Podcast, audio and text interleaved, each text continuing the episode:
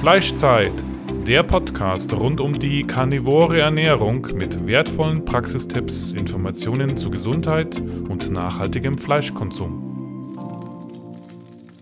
Andrea! Fleischzeit! Okay, die Sache läuft. Guten Morgen, alles klar bei dir? Jo, bei mir ist alles super. Wie geht's dir, Dave? Mir geht's gut. Ey, ich habe gestern Abend noch, also ich habe ähm, den ganzen Tag gecoacht, dann war ich im Podcast eineinhalb Stunden und danach habe ich noch zwei Stunden, zweieinhalb Stunden äh, live gemacht, Instagram live. Und gestern war meine Stimme einfach weg. Holy shit. Dann war meine Stimme weg gestern. Ich hatte keine richtige Stimme mehr. Ey, wenn man, wenn man den ganzen Tag redet, dann, dann ist Ende, dann ist vorbei. Ja, vor allem dachte ich mir dann so, hey, wir haben diesen Podcast schon zweimal verschoben. Ich kann jetzt nicht am Samstag in der Früh ankommen und sagen, hey, ich habe keine Stimme mehr, wir können den Podcast nicht aufnehmen. Ja, das war witzig. Wir haben das, wir haben das paar Mal verschoben. Wir sind, ich glaube, wir sind beide busy Leute und da passiert es eben nun mal, dass man da so ein paar Sachen verschieben muss. Ich glaube, keiner ist da keinem böse. Das ist, ich denke, das ist, das ist nicht schlimm. Ich bin froh, dass es jetzt geklappt hat endlich. Ähm, deswegen lass uns. Ja, ich auch. Aber ich dachte mir so, gut ich, jetzt, ich brauche morgen meine Stimme und dann so drei Kreuzzeichen gemacht und so, hoffentlich kann ich morgen reden. Aber hat Ja, funktioniert, okay. deswegen okay, wunderbar. loslegen. Was Können sind so Themen, was du heute angehen willst? Oh, Bro, es gibt so viel. Es gibt einfach zu viel, um das jetzt in zwei Worten zusammenzufassen. Ich denke, ähm, weiß nicht, wenn, wenn, wenn du irgendwas hast, was du, worauf du spezifisch eingehen würdest, dann kannst du gern. was Also ich würde mich heute mal voll einfach äh, fallen lassen und einfach mit dir mitgehen, was du bequatschen willst, welche Themen. Kannst direkt einfach reinstarten. Lass uns, ähm, weißt du, worüber ich in in letzter Zeit mehr nachgedacht habe? Ich weiß nicht, wie sehr du dich damit beschäftigt hast, aber mein, mein sozusagen, mein, ich habe ein sehr großes Interesse, liegt bei mir an dem Thema Pathophysiologie der Atherosklerose. Also, Mhm. das interessiert mich extrem und ich weiß nicht, wie sehr du dich damit beschäftigt hast, aber ich finde das super, super wichtig, weil einfach, ähm, na, du weißt, das ist sozusagen die Hauptursache ähm, der Todesfälle auf, auf, dem, auf der ganzen Welt. Deswegen finde ich das so Mhm, ja. unglaublich wichtig, sich damit so ein bisschen zu beschäftigen. Und ich denke, da gibt es noch sehr viel, was wir vielleicht noch gar nicht wissen ähm, und was noch unklar ist, was für mich auch persönlich noch gar keinen Sinn ergibt, vieles. Ähm, ja, wie sieht es wie sieht's bei dir aus? Hast du, da, hast du da Recherche gemacht? Hast du da dich ein bisschen damit beschäftigt gehabt? Gut, ich meine, ich beschäftige mich halt mit all den Dingen, die, die da so mit reinspielen. Ne? Also ähm, angefangen äh, bei den Kern- und Saatenölen, ne? wo Ja. man immer mehr drauf kommt, dass es ein riesiges Problem darstellt. Dann natürlich so Mhm. Sachen äh, wie Nährstoffmängel auch, die zum Beispiel letztens erst einen Mhm. Post drüber gemacht, äh, mit dem Bluthochdruck, ne? wie das zusammenhängt. Ähm, Nährstoffmängel, Kaliummängel, Magnesiummangel, äh, Vitamin D-Mängel, wie das damit zusammenhängt.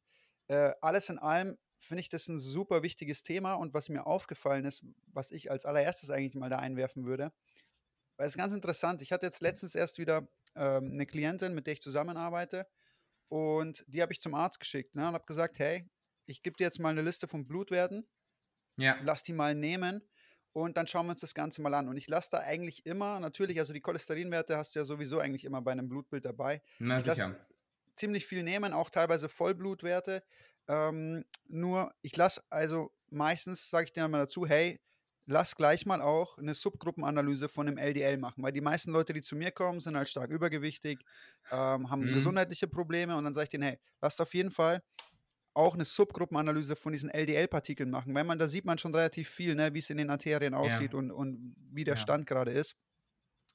Und ähm, das Lustige ist, dass die wenigsten Ärzte das überhaupt nehmen lassen. Also selbst wenn du sagst, du zahlst es privat, die wenigsten Ärzte schauen sich das überhaupt an. Ich weiß nicht warum. Also meine Vermutung ist, dass sie eventuell Das selber nicht genug drüber wissen und sich dann denken, naja, Ja, man bekommt, ja, man bekommt da wirklich nicht viel, man bekommt da nicht so viel ähm, sozusagen, also im Studium, äh, äh, kennt, also sozusagen erfährt man da nicht viel über diese ganzen Subgruppen und was da alles zusammenhängt. Also ich weiß jetzt nicht, ob das jetzt noch sehr, ob das jetzt noch mehr in Detail jetzt behandelt wird. Ich komme jetzt ins dritte Semester sozusagen in meinem Medizinstudium. Was wir Mhm. bis jetzt hatten, war ziemlich oberflächlich. Es gibt LDL, es gibt HDL, LDL ist scheiße, HDL ist toll und Ja. Punkt. So, viel mehr war da nicht. Und Öle, Öle senken das LDL und deswegen sind Öle cool. und keine Butter essen, weil das erhöht dein äh, Cholesterin. Sonnenblumenöl, mehr davon.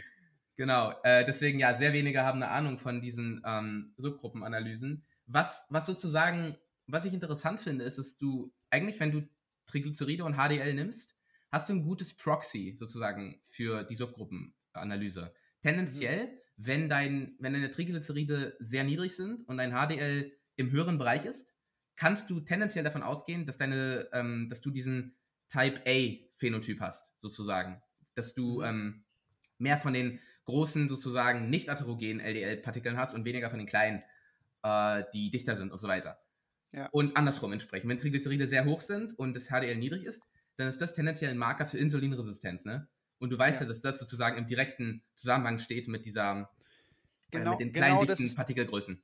Genau, das ist der, genau der Fall, des, der, den ich bei meiner Klientin jetzt hatte. Die hat hohe mhm. Triglyceridwerte, hohe LDL-Werte, ja. niedrige HDL-Werte. Und ich habe das, da, ich habe mir, ich meine, ich, ich wusste es ja davor schon, dass es rauskommen wird, ne? weil ich schaue mir ihre, ich lasse die Leute ihren Blutzucker messen jeden Tag in der Früh, dann sehe ich sowieso schon über einen längeren Zeitraum mal die Blutzuckerwerte, die sie haben. Dann kann ich schon mal so ein bisschen in Richtung Insulinresistenz zumindest schließen, ne? Ja. wenn der jeden Tag erhöht ist in der Früh. Nüchtern Blutzucker über 100, zwischen 110 und 120 irgendwas. Hm. Und hm ich mache es halt dann meistens einfach auch, damit die Leute mal schwarz auf weiß sehen, was der Stand ist, ne? damit die auch mal eine Bestätigung dafür haben. Und ja. äh, das Lustige ist halt, dass von, von, von äh, der, der ärztlichen Seite eigentlich da nie Unterstützung kommt. Ne? Also das ist einfach so, sogar wenn du sagst, hey, ich würde das gern selbst zahlen, also ich bin privat versichert, deswegen ist es bei mir so, okay, die nehmen mir jeden Blutwert ab, den, den ich will. Ne? Also, okay, das, äh, das ist praktisch. Ja, aber bei den Leuten, viele Leute, die zu mir kommen, sind natürlich nicht privat versichert. Und mhm. ähm, dann ist es natürlich voll der Act, da adäquate Blutwerte zu bekommen. Ne? Und wie gesagt, jetzt haben wir diese Blutwerte genommen, dann kam genau das raus, was du gerade gesagt hast. Wir haben hohe Triglyceridwerte, wir haben hohe LDL-Werte, wir haben niedriges HDL.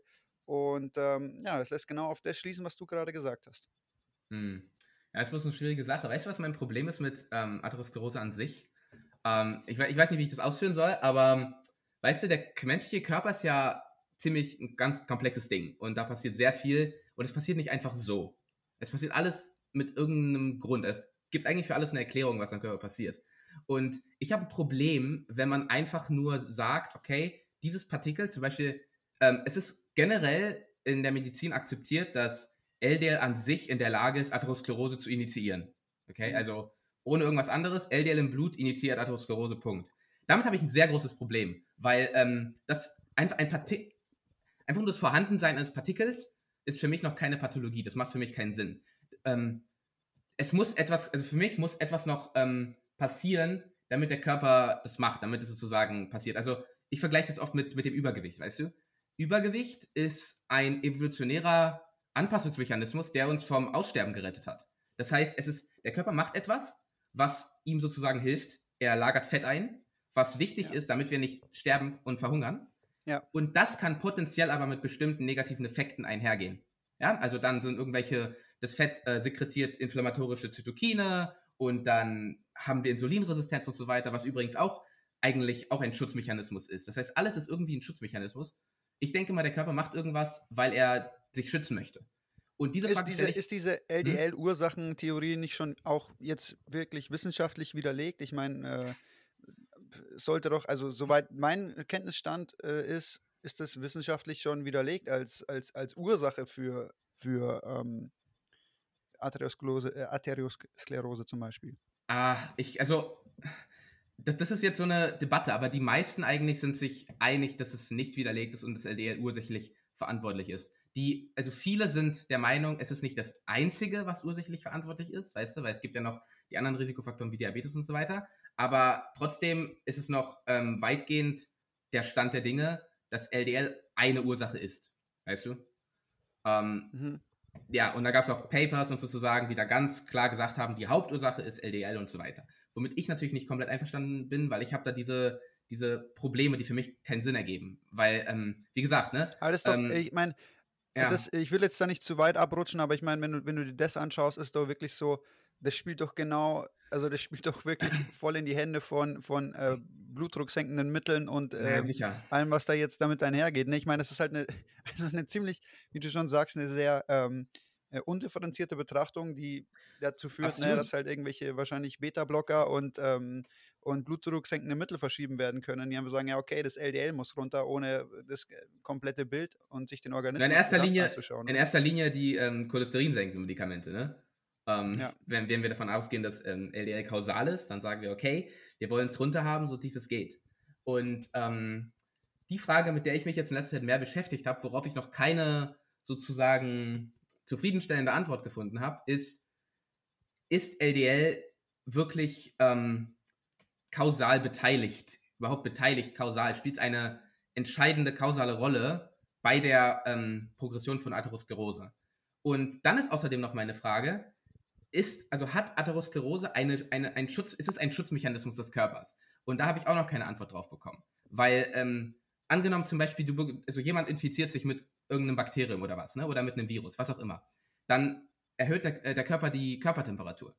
Das kann einhergehen mit irgendwelchen Folgen. Ähm, weil das ist schädlich für den Körper, wenn die Körpertemperatur zu hoch ist. Wir fühlen uns ja auch scheiße, ne? Aber im Prinzip ist es einfach nur ein Schutzmechanismus, dass wir überleben. Dem Körper ist es egal, ob vielleicht ein paar Proteine kaputt gehen, weil wir 40 Fieber haben. Der will uns ja. erstmal retten und so weiter. Ja. Und da frage ich mich, okay, ist vielleicht Atherosklerose und diese Plaqueablagerung, hat es auch irgendeinen äh, Schutzmechanismus, den wir vielleicht noch gar nicht auf dem Schirm haben? Für mich macht keinen Sinn, dass der Körper das macht ohne jeglichen Grund und sich einfach damit selbst zerstört. Das wie macht für mich keinen Sinn. wie, ist, wie, ist, wie ist es denn mit dieser Theorie, dass man sagt, ursächlich ist nicht die, diese, diese Cholesterinpartikel, die sich absetzen, sondern eben hm? entzündungsfördernde ähm, Stoffe, nennen wir mal Zuckerüberkonsum hm? zum Beispiel, ja. die quasi da kausal mit den Entzündungen in den Arterien zusammenhängen, dann kommt das LDL ja. oder die, die Cholesterinpartikel und schließen da Entzündungen, ne, um, um quasi Zellregeneration zu betreiben. Wie, wie ist da ja. der Stand? Also ähm, ich habe schon viele, oh, ich habe sehr viele verschiedene alternative Hypothesen in dem Bereich gehört. Und das ist alles super, super spannend. Ähm, es ist auf jeden Fall wissenschaftlich ziemlich klar, dass, ähm, dass man, um, um Plug zu initiieren, brauchst du auf jeden Fall Schädigung der Arterienwand in irgendeiner Art und Weise. Genau. Anders wird es ja. schwierig. Also wenn da, und diese Schädigung kann passieren durch viele verschiedene Sachen. Du kannst hohen oxidativen Stress haben, zum Beispiel wenn du ganz starker Raucher bist oder so, oder einfach nur starkes Übergewicht kann das induzieren, ähm, ja. was auch mit Entzündung einhergeht. Also Entzündung ist ja auch einfach nur eine Schutzreaktion des Körpers auf Schädigung. Das heißt, Entzündung ist nicht einfach nur Entzündung. Entzündung heißt, es gab eine Schädigung und der Körper reagiert mit Entzündung. Das ist eine Reaktion vom Körper. Das ist eigentlich ähm, ein Prozess, der sozusagen etwas abstoßt, ja. ne? Mehr oder weniger. Ja, ja, ja, genau. Aber diese Entzündung kann das nochmal ein bisschen verschlimmern sozusagen. Aber die Entzündung ist nicht das Problem, sondern das, was die Entzündung hervorgerufen hat, ist das Problem. Also die genau, Schädigung. Ja. Und die Schädigung passiert dann zum Beispiel durch Rauchen oder ähm, da gibt es auch sehr interessante äh, Evidenz, dass sozusagen Spikes in Glucose, starke Spikes, nicht einfach nur ein hoher Glukosespiegel an sich, sondern auch Schwankungen. Also wenn stark hoch und runter schwankt, das ist ziemlich schädigend für das Endothel. Endothel ist ähm, die Zellschicht in der Arterienwand, die innere Zellschicht. Ja. Und einfach nur diese Spikes, wenn es sogar ganz stark hochspringt, das ist ziemlich schädigend. Wenn du von den Spikes gerade sprichst, habe ich letztens eine, äh, eine Studie gelesen, da ging es darum quasi, was äh, oder wie wie quasi diese Spikes, diese Blutzucker-Spikes und diese, äh, dieses starke Abfallen des Blutzuckers auch mit äh, Alzheimer-Erkrankungen zu tun haben. Es steht auch mittlerweile sehr stark in Verbindung, vor allem bei Diabetikern halt. Ne? Ja. Also bei Diabetikern ist es schon bewiesen, dass wirklich ja. diese, wenn du diese harten Crashes hast, wo es gespiked wird und dann wieder ganz tief runter geht, ja. dass das wirklich komplett dein Gehirn zerlegt einfach. Mhm. Ja, das stimmt auf jeden Fall. Und mit dem Diabetes ist es eine sehr interessante Sache. Da, da gab es eine ziemlich große zwar epidemiologische Studie, aber da will ich gleich noch ein Caveat dazu bringen. Äh, die hat sich angeguckt bei Frauen irgendwie, ähm, ich, ich, ja, also die kenne ich jetzt nicht genau alles aus dem Kopf, aber was, ich noch, was mir noch einfällt, die haben geguckt sozusagen Risikofaktoren für die, ähm, für ähm, Heart Disease sozusagen, ähm, Herzkrankheit bei, ich glaube, das war postmenopausale Frauen oder sowas. Also nicht auf alle übertragbar, mhm. aber trotzdem. Die, ähm, ja. für Leute, die sich nicht, mit, nicht auskennen mit Hazard Ratio und sowas, das ist im Prinzip ähm, der Risikofaktor, um wie viel wird dein Risiko erhöht? Also ein Hazard. Ratio von 2 bedeutet eine Risikoerhöhung um zweimal, also 200 Prozent. Und mhm. die, der allerheftigste Risikofaktor war Typ 2 Diabetes mit einem Hazard Ratio von 13. Das ist ein heftiges, ein, ein ganz heftiges Ratio. Das heißt, dein Risiko, ja. ein Heart Disease zu erkranken, war 13 Mal erhöht. Das ist so ungefähr in demselben Bereich wie Zigaretten und ähm, Lungenkrebs. Da gab es auch diese heftige Assoziation von 20-fach nicht 20 Prozent, sondern 20-fach. Und da konnte man schon auf einen, genau, da konnte man schon auf einen kausalen Zusammenhang schließen. Das heißt, obwohl es Epidemiologie ist, obwohl es also nur Korrelation ist, ist der Zusammenhang so heftig, dass man sagen kann, okay, es ist wahrscheinlich kausal. So, und bei LDL war das, glaube ich, 1,3. Das heißt, es ist, es, es war zwar statistisch signifikant, aber vergleichbar jetzt zum Beispiel mit dem Typ 2 Diabetes, ist mhm. es meiner Meinung nach nicht wert, überhaupt da Acht drauf zu geben. Man sollte viel lieber die anderen Sachen ähm, sich anschauen. Die Typ-2-Diabetes, ja. metabolisches Syndrom war ein heftiger Risikofaktor, Rauchen war ein stärkerer Risikofaktor, etc. Es gab viel schlimmere Sachen. Also Typ-2-Diabetes ist ein ganz großes Ding, was auch die Endothelschicht schädigt und so weiter. Ja. Ja.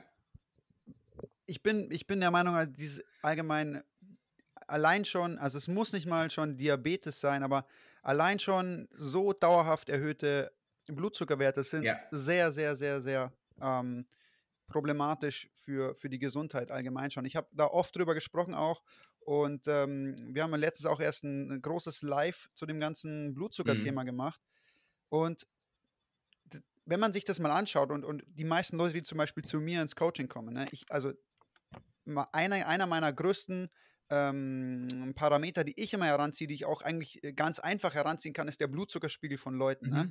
Mhm. Ne? Mhm. Und äh, du brauchst eigentlich, also ich schicke alle meine Leute zu einem Arzt und lasse sie ein Blutbild machen und ich versuche so ja. viele Werte wie möglich zu bekommen, um, um ein Gesamtbild zu bekommen. Aber allein wenn du nur mal wirklich regelmäßig den Blutzucker misst, sei es äh, in der Früh nach dem Aufstehen nüchtern, sei es eine Stunde nach dem Essen, du bekommst so viel Aufschluss über die Gesundheit ja. einer Person, nur indem du den Blutzuckerspiegel misst. Ne? Sehr viel. Und ja ähm, ich bin persönlich der Meinung, nach all meinen Recherchen und äh, Dingen, die, die ich zusammengetragen habe, und ähm, dann, da lässt sich bestimmt auch noch streiten, aber ähm, ich bin der Meinung, so der Blutzuckerspiegel sollte sich eigentlich so 90 bis 95 Prozent der Zeit zwischen 4 und 5 Millimol im Blut mhm. verhalten. Also das da sind wir also bis maximal 90 und 4 Millimol. Ich muss es immer umrechnen, ich weiß immer nicht, wie viel das Milligramm sind. Knapp sind. unter 80. Das sind knapp unter 80. Das sind irgendwas mit. Ich glaube, 4 ähm, Millimol sind, sind 72, wenn ich. Ja, wenn ich, ja, ja, ja. Ähm, Viermal sind 18. Mal, die Umrechnung ist 18. Deswegen ja, ja sind 72. Lass mich kurz nachschauen. Ja, aber ich stimme dir zu. Ähm, auch, ja. auch nach dem Essen, wenn der Anstieg, und wie gesagt, auch nicht nur der Ausgangslevel, sondern auch die starken Anstiege. Also genau. von dem, was ich weiß, ist es, ähm, es ist besser, also ist jetzt, es ist nicht gut, ein Blutzuckerlevel von 100 die ganze Zeit zu haben. Aber lieber, er ist ein, er ist minimal höher, ständig und glatt und bewegt ja. sich nicht, als extreme Schwankungen hoch und runter. Ich weiß nicht, hattest du, hattest du schon mal mit einem ähm, äh, CGM, also gearbeitet mit Continuous Glucose Monitoring? Ich das persönlich oder bei Kunden oder? Ähm, bei Kunden persönlich, wie auch immer. Hast du damit Erfahrung gehabt? Ich habe ich hab damit noch nie gearbeitet. Äh, ich lasse halt ein so, ich ähm, lasse die halt mit Streifen eigentlich täglich zweimal messen. Ja. Ähm, aber dieses Ding ist echt mega gut, um zu sehen, ne, wie dein Körper funktioniert. Also ich kann es jedem empfehlen. Ich will es selber auch nochmal machen. Aber ich habe in letzter ja. Zeit so viel experimentiert mit, mit Nährstoffen und allem Möglichen. Deswegen habe ich mich da jetzt erstmal nicht rangetraut. Ja. Aber ähm, alles in allem ist, es gibt unglaublich viel Aufschluss über gesundheitlichen Zustand. Und ich gebe ja. dir recht, also lieber, also ich würde sagen, wenn du durchgehend einen, einen, Blutzuckerspiegel von 100 hast, das ist zu hoch. Also auch, ja. ähm, wenn du sagst, also ich, aber ich weiß, was du meinst. Also ich bin der Meinung, man sollte ihn so lang wie möglich quasi ähm, auf einem Level halten. Du kannst Blutzuckerspikes in irgendeinem Sinne nicht verhindern. Du hast immer welche. Es gibt, es gibt physiologische Blutzuckerspikes, die hast du auch nach dem Sport. Wenn du trainiert, trainieren genau. gehst, dann hast du auch Blutzuckeranstieg und so weiter, weil du ähm, Cortisol ansteigt und der befreit Zucker und so weiter, damit das für die Muskel äh, sozusagen verfügbar ist und so weiter. Das heißt, das ist, also physiologische Blutzuckerspikes sind in Ordnung, wenn es sich im Bereich von, sagen wir mal, 20, 30 Milligramm pro Deziliter bewegt. Wenn der aber von 80 auf 160 springt und dann runter auf 70 fällt, dann ist das extrem stressig für deinen Körper, damit sozusagen umzugehen. Das ist ziemlich, ziemlich schwierig. Da gebe ich dir recht. Ähm, aber es liefert auch Aufschluss darüber, wie gut quasi deine Insulinsensitivität zum Beispiel ja. ist. Also angenommen, keine Ahnung, ich habe jetzt einen Monat lang ungefähr ein Glas Honig am Tag gegessen. Und, äh, nice. Also ich habe Meat and Honey für einen Monat gemacht und ähm, Okay, ich, habe wirklich diesen Monat habe ich, äh, war, es hat eigentlich eigentlich nicht als Experiment begonnen. Es wurde zu einem Experiment und ich habe keinen Blutzucker da gemessen. Ich habe nur jetzt mal auf mein, auf mein Körpergefühl gehört. Ja. Äh, nichtsdestotrotz ist es so zum Beispiel, wenn ich vorm, vorm Training oder allgemein, keine Ahnung, wenn ich jetzt eine große Menge Honig esse, mein Blutzucker spiked definitiv. Also der geht Sicher. so auf, warte mal, sollen wir das, äh, machen wir es gleich so, führen wir es weiter in Milligramm oder führen wir es weiter in Millimol, wenn wir von Einheiten jetzt sprechen? Was ist dir angenehmer? Sag, was dir, was dir einfacher ist. Also ich mache es normal eigentlich immer in Millimol. Ähm, okay, dann lass uns Millimol machen. Okay, also mein Blutzucker geht halt ungefähr so, wenn ich echt eine große Menge Honig esse, dann geht mein Blutzucker vielleicht so auf, boah, zwischen 7 und 8 hoch. Also was jetzt kein Okay. mega heftiger Spike ist, dafür, dass ich so viel Honig zuführe. Bei so Aber viel ist Ding- es ja in Ordnung. Aber das ist das, äh, das Positive ist bei mir und da, darauf kann ich, daraus kann ich einiges schließen, ist, dass es halt nach einer halben Stunde, Stunde ist der halt wieder auf 90 unten ne? Mhm. oder noch tiefer. Also so, er reguliert sich sehr schnell wieder. Ja. Und ähm, das große Problem ist ja auch bei den meisten Leuten, dass das dann sehr lange erhöht bleibt. Also diese Kurve ist nicht genau. äh, so, du hast den Spike, zack, und der geht wieder runter und normalisiert sich, sondern geht hoch, zack, und dann bleibt der lange oben und, und geht Lange langsam oben. runter. Das Richtig. braucht halt sehr lange, um den Zucker wieder abzubauen. Das ist halt ein Zeichen dafür, dass einfach irgendwas nicht optimal funktioniert. Ne? Mhm. Aber ich ziehe den Blutzucker immer heran, um zu schauen, wie, wie ist eigentlich der. Also man kann sehr viel über den allgemeinen Gesundheitszustand einer Person schon sehen, indem man wirklich den Blutzucker beobachtet. Deswegen bin ich ein riesiger Fan zum Beispiel von diesem ähm, Glucose Monitor, einfach den du dann Ja. mal zwei Wochen dran hast und wirklich mal siehst, auch in der Nacht, wie, wie verhält sich dein Blutzucker in der Ja. Nacht. Ne? Weil es ist auch mal ganz interessant zu sehen, wenn du aufwachst mit einem Blutzucker, keine Ahnung, von 108 oder 109, was da in der Nacht eigentlich passiert ist. Ne? Mhm. Dann kann man über den Blutzucker auch sehr schön erkennen, ähm, indirekt natürlich, wie sind deine Stresslevel eigentlich, weil ich natürlich, äh, oder man kann definitiv die Korrelation zumindest herstellen, ähm, je gestresster du bist, desto höher ist dein Blutzuckerlevel, was ich damit begründe, dass Absolut. einfach du hast Hormonausschüttungen, Cortisolausschüttungen, die Ja. ähm, dazu führen, dass natürlich äh, durch die Gluconeogenese über die Leber wieder Zucker gebildet wird. Ähm, Ja. Das merke ich ja bei mir selber auch. Ne? Also we- wenn ich, wenn ich super gestresst bin oder eben auch äh, ganz klar natürlich auch, wie du schon gesagt hast, nach dem Sport auch. Ne? Der Blutzucker Absolut. geht hoch nach dem Sport. Ne? Was man eigentlich, äh, wenn man sich nicht damit beschäftigt, würde man denken, ja, der Blutzucker muss doch runtergehen nach dem Sport eigentlich. Der geht ne? nach dem Sport stärker runter. Genau, aber der steigt an während dem Sport und wenn du Das direkt ist ein danach bisschen wie misst, Blutdruck. Das ist ein bisschen Genau, wie wenn, Blutdruck. du- genau, wenn du direkt danach misst, dann hast du sowieso einen höheren Wert. Ne? Weil, Ja. Also ich merke das auch, was ich ganz lange gemerkt habe, da würde ich mal deine Meinung gerne dazu hören. Ja. Ähm, ich habe eine Zeit lang, habe ich äh, quasi in der Früh immer vorm Training Honig gegessen und habe das halt wirklich sofort dann genutzt, um zu trainieren. Und dann habe ich Mhm. mal eine Zeit lang in der Früh keinen Honig gegessen und ich habe Mhm. trotzdem gemerkt, dass mein Blutzucker auf einem höheren Level war. Also der ist automatisch hochgegangen. Ähm, ich weiß nicht, ob das so ein Adaptionsprozess war, dass der Körper irgendwann einfach checkt, okay, ich bekomme jeden Tag zur gleichen Zeit in der Früh diesen Glucose-Hit und danach habe ich eine Anstrengung und dann habe ich diesen Glucose-Spike rausgelassen, aber der Blut ist nicht so stark angestiegen wie mit Honig, aber trotzdem ist er hochgegangen natürlich in der Früh ja. und ähm, ist dann immer so ein bisschen angestiegen und dann nach, einer längeren, nach einem längeren Zeitraum ist er erst wieder wirklich ein bisschen weiter runtergegangen und hat sich dann normalisiert in der Früh. Mhm. Ich denke, ähm, also erstmal ist es physiologisch, dass er morgens hochgeht. Du hast ähm, früh morgens hast du Cortisolausschüttung, äh, sozusagen, die ist stärker als, also der Cort- Cortisol geht grob gesagt, geht früh morgens nach oben. Ich habe Äh, gern Besuch. Komm mal her, jetzt, musst jetzt kommst du rein, jetzt musst du vorbeischauen. Doch, bei Maxim, jetzt komm. Komm. Sie traut sich nicht. Jetzt komm her. Komm. Jetzt komm her. Ey, das ist eine wichtige Podcast-Zeit. Hier, Ei.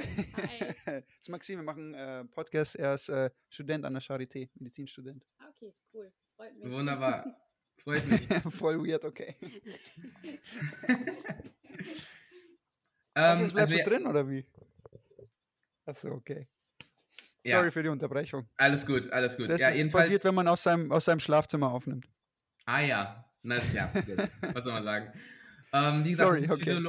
Es ist physiologisch, dass du morgens ein, ein Cortisol-Spike hast, das Cortisol morgens hochgeht und dann zum Abend hin abflacht. Im, Im besten Fall sollte er abends sehr niedrig sein, damit du auch gut einschlafen kannst und so weiter. Eigentlich ist es das unter anderem, was uns erlaubt, sozusagen wach zu werden. Äh. Ja, genau. Also, ich meine, äh, ist ja auch in gewissen Kreisen, ich weiß nicht, ob das nur in Keto-Kreisen ist, aber äh, man nennt es ja auch den Dawn-Effekt sozusagen. Ne? Also, das Ja. quasi in der Früh. Ja, ja, ja. Genau, deine Hormone spiken ähm, und, und dein Blutzucker spike. Du musst ja irgendwie aufwachen. Ja. Das heißt, du, ohne Cortisolschub und ohne Adrenalinschub würdest du deine Augen gar nicht aufmachen. Ne? Richtig. Und deswegen ähm, finde ich persönlich, ist der nüchtern Glukosewert ähm, nicht bei jedem so perfekt aussagekräftig. Weil wenn du, ein- du kannst eine perfekt insulinsensitive Person sein und du Mhm. kannst aber einfach einen komplett normal physiologischen äh, Cortisolanstieg haben morgens, der vielleicht ein bisschen verstärkt ist, wenn du wirklich irgendwie, wirklich jeden Morgen, das, das ist gut möglich, dass der Körper sozusagen das realisiert, dass du jeden Morgen diese Anstrengung hast und das so ein bisschen sich daran äh, orientiert.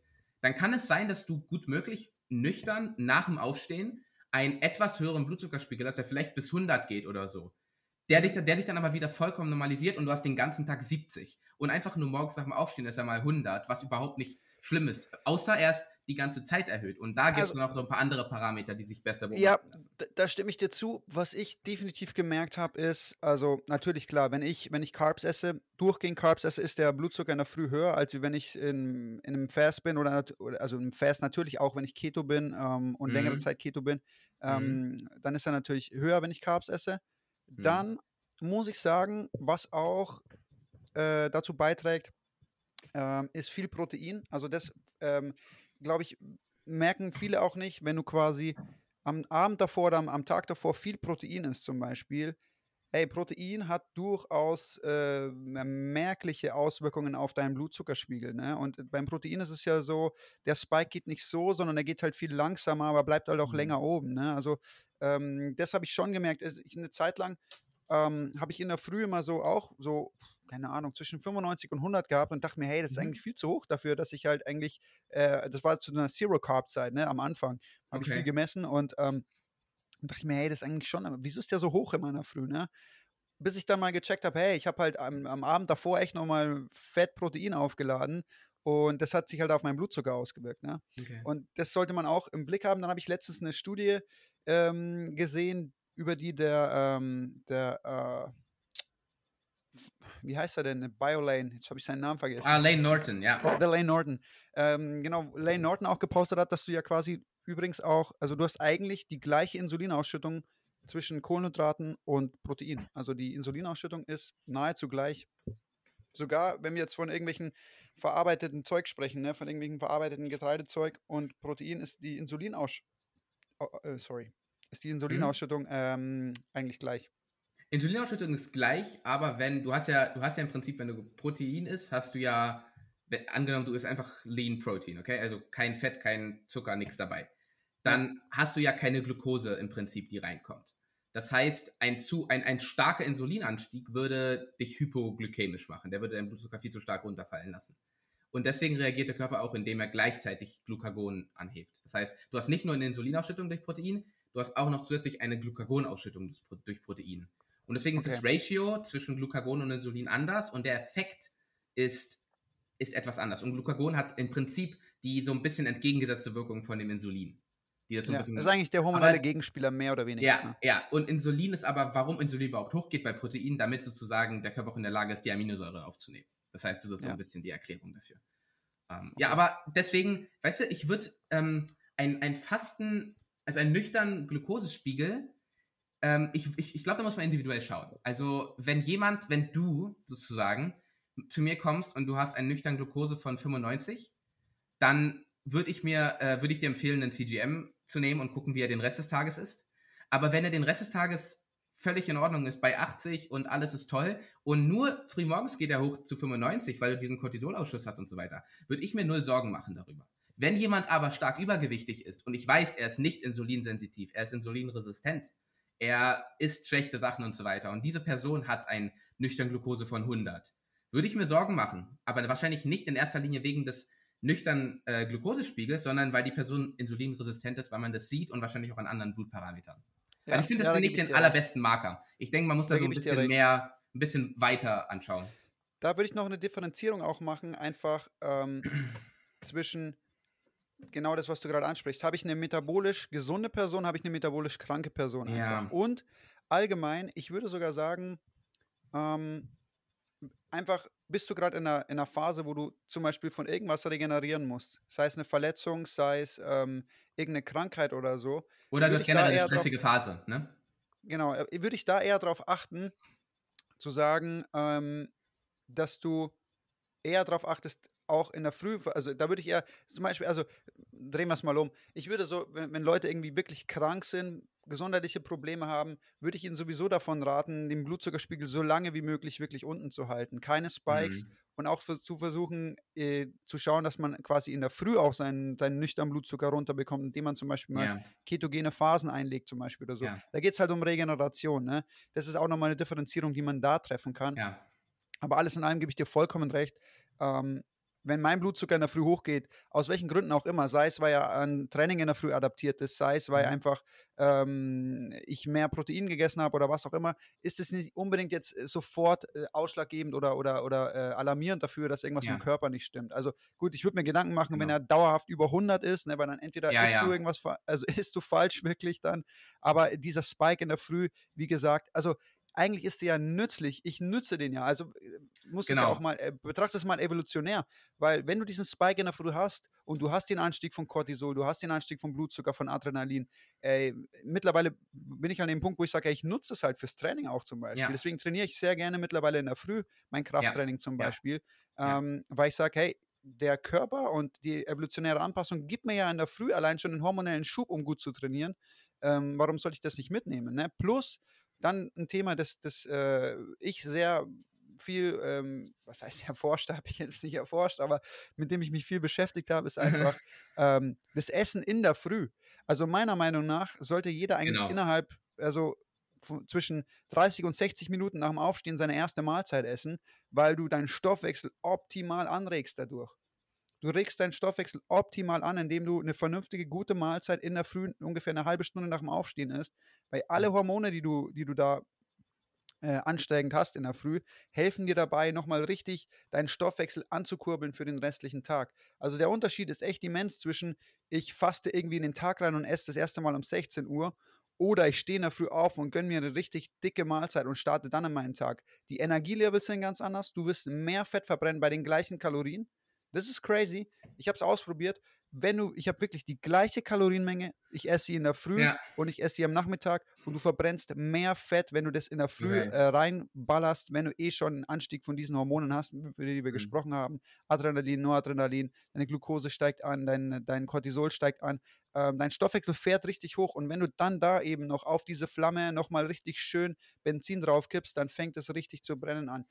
Und so ist es ja wirklich so, mh, vielleicht, weiß nicht, das ist ein Thema, das mich super interessiert, äh, wo ich auch äh, gerne noch drüber quatschen würde, zum Beispiel der zirkadiane Rhythmus, Ja, der ja damit auch zu tun hat. Ne? Also der zirkadiane. Rhythmus ist ja nichts anderes als ein äh, sozusagen dieser, dieser äh, an 24 Stunden angepasste Rhythmus unseres Körpers, auch hormonell natürlich. Das heißt, es ist ja nicht so, als ob unser äh, Körper den ganzen Tag irgendwie ein äh, konstantes Hormonlevel mit allen Hormonen hat, sondern wir haben Anstiege von Hormonen und Ständig im Laufe des Schwankungen. Tages sinken, sinken gewisse Hormone und am Abend steigen gewisse Hormone an. Ne?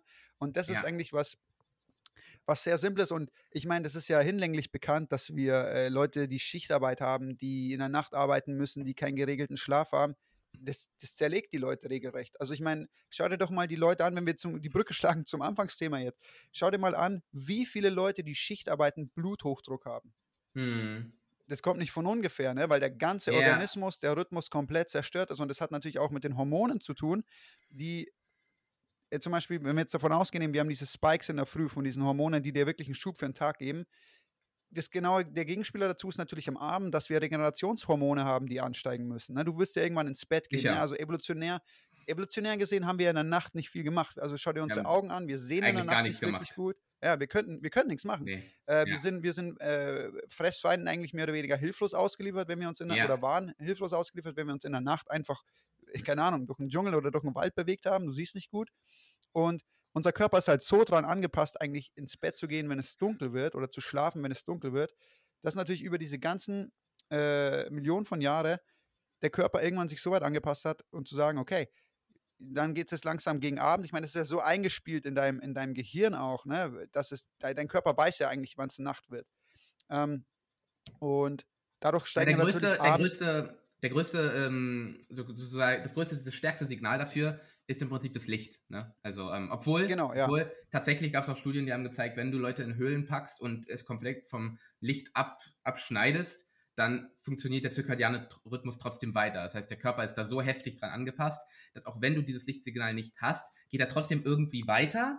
Aber natürlich ist trotzdem von das, was die, die, ganzen, die ganze Hormonproduktion und so weiter mehr oder weniger triggert, ist im Prinzip das Licht, was in die Augen kommt. Darüber habe ich letztens äh, von, ähm, ich weiß nicht, kennst du Andrew Huberman?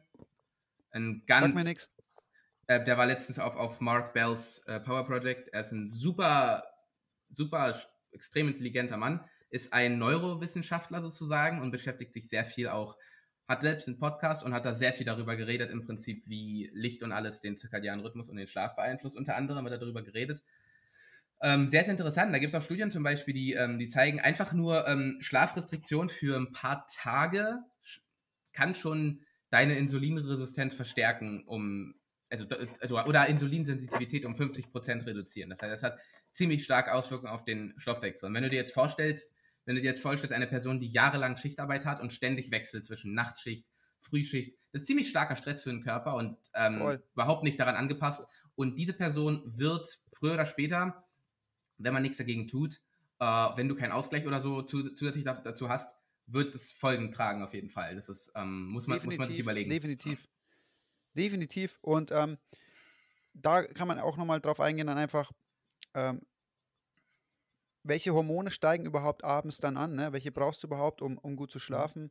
Und ähm, wie sich das auch quasi über den Tagesverlauf verhält. Deswegen bin ich auch der Meinung, deswegen finde ich es auch so wichtig, nicht abends vorm Schlafengehen viel zu essen. Also du kannst quasi abends essen, ja. aber du brauchst einen gewissen Zeitraum, Pause, bevor du wirklich die Augen zumachst und versuchst zu schlafen, weil ja, ja, ja. Ähm, du hast natürlich immer hormonelle Ausschüttungen beim Essen, sei es jetzt Insulin und noch andere Hormone, ähm, die, die natürlich entgegen dem wirken, was eigentlich, was eigentlich dann ansteigen soll. Also mhm. wenn, sich, wenn man davon ausgeht, ne, dass, dass gewisse Hormone sich gegenseitig immer ausschließen im Anstieg, ähm, mhm. dass nicht alle mhm. Hormone mhm. gleichzeitig ansteigen können, ähm, ist es so, dass natürlich, wenn wir jetzt wieder auf die Evolution zurückblicken, ähm, dass wir natürlich, wenn wir gegessen haben, tagsüber gegessen haben. Ging ja nicht anders, weil wenn wir gejagt haben und Jagderfolg hatten, war das am Tag. In der Nacht konnten wir weder, weder jagen und hatten ja. keinen Jagderfolg.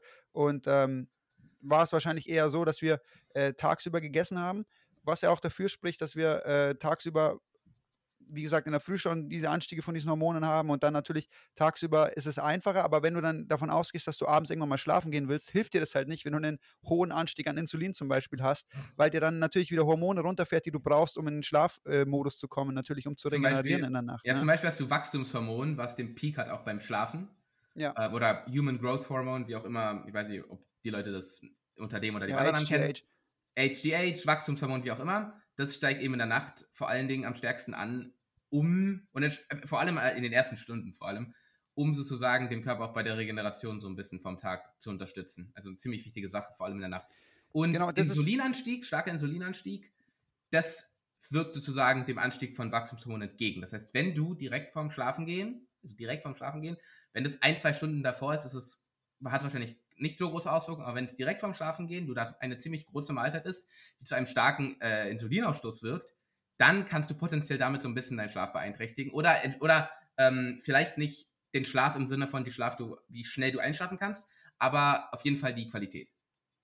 Definitiv, genau. Und äh, Fettverbrennung natürlich auch, solche Sachen. Also wenn man, mm. wenn davon ausgehen, ne, dass es ist immer, ich, sag, ich sag's den Leuten immer, ich, ich, wenn ich mit Leuten zusammenarbeite, sage ich immer, hey Leute, an allererster Stelle steht euer Schlaf, weil ihr verbrennt euer Fett größtenteils nicht tagsüber, sondern in der Nacht. Mm.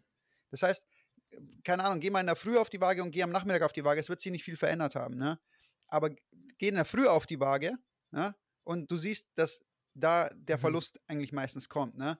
Ja, und ja. Ähm, und ähm, da ist es wirklich so, auch für die Regeneration, wie du schon angesprochen hast, von den Wachstumshormonen zum Beispiel. Also was ich ja früher immer gemerkt habe ähm, und was ich jetzt im Vergleich merke, also ich habe früher einfach, natürlich hat ja jeder von uns einfach wild durcheinander gegessen, auch mal abends gegessen und so. Und ich bin voll oft mit einem Blähbauch aufgewacht. Ne? Mhm. Abgesehen davon jetzt, dass ich Lebensmittel gegessen habe, die meinen Bauch gebläht haben, war es so, der war in der Früh nicht regeneriert. Und jetzt merke ich halt, selbst wenn ich, ähm, wenn ich mal irgendwas esse, wo ich wirklich so einen leichten Blähbauch habe oder das sich bemerkbar macht, wenn ich einen guten Schlaf habe, und wirklich dann zum Beispiel das, keine Ahnung, in der ersten Hälfte des Tages gegessen habe, dann habe ich eine Pause und gehe wirklich, keine Ahnung, mit, mit, mit äh, schon 15 Stunden oder 10 Stunden gefastet ins Bett dann, dann merke ich wirklich, dass diese Regeneration in der Nacht wirklich greift.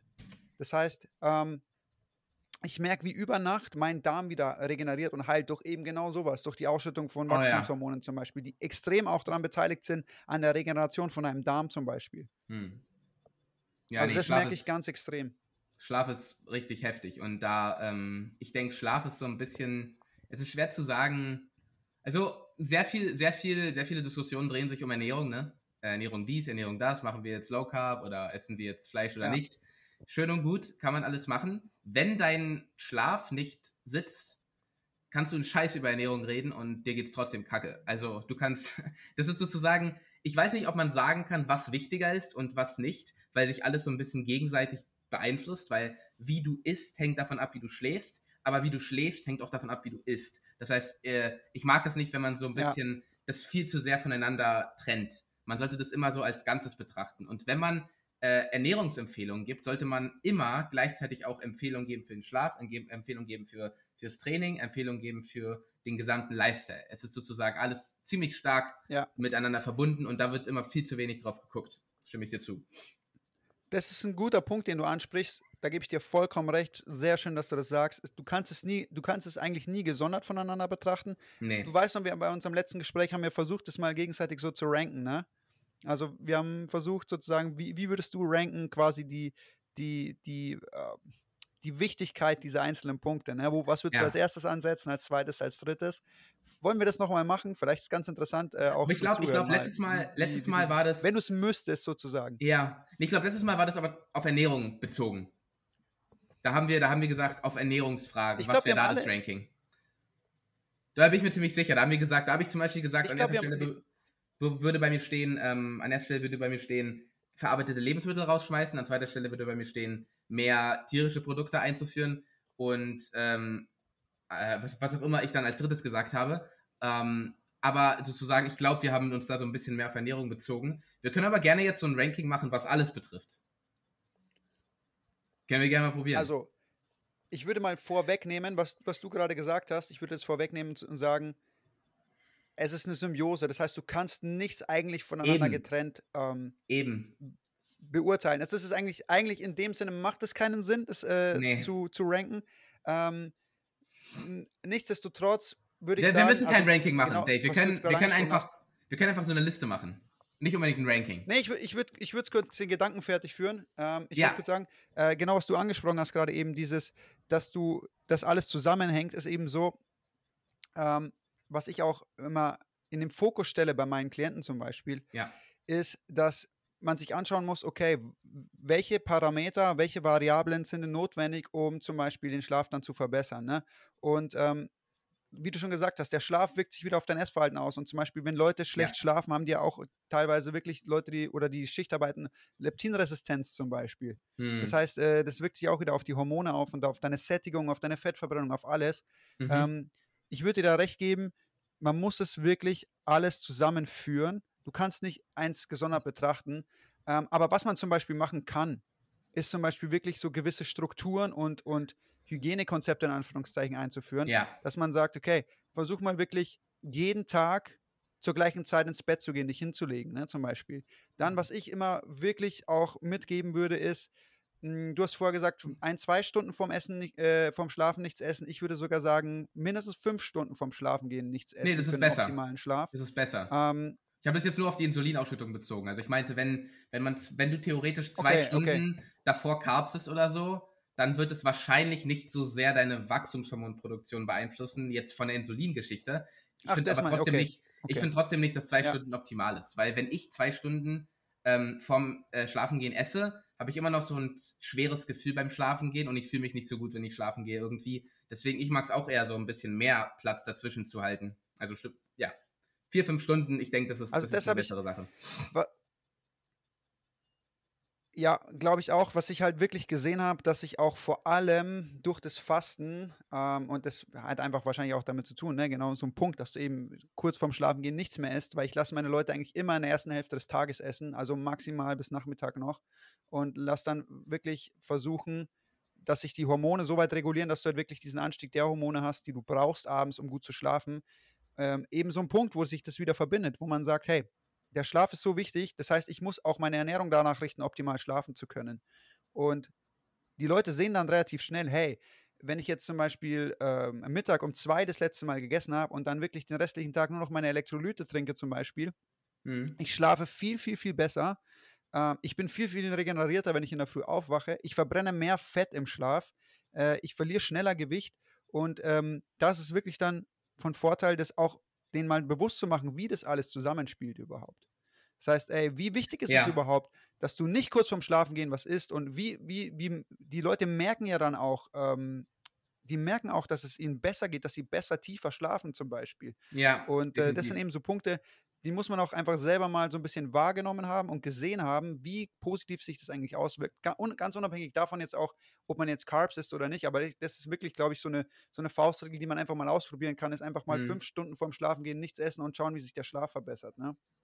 Ja, definitiv. Aber wenn, jetzt angenommen, eine Person hört jetzt zu und sagt, okay, ich bin stark übergewichtig, ich habe einen schrecklich äh, aus dem Rhythmus rausgebrachten Schlaf, ich habe keine Motivation zum Sport, ähm, ich sitze die ganze Zeit drinne und so weiter. Wie kann ich anfangen sozusagen?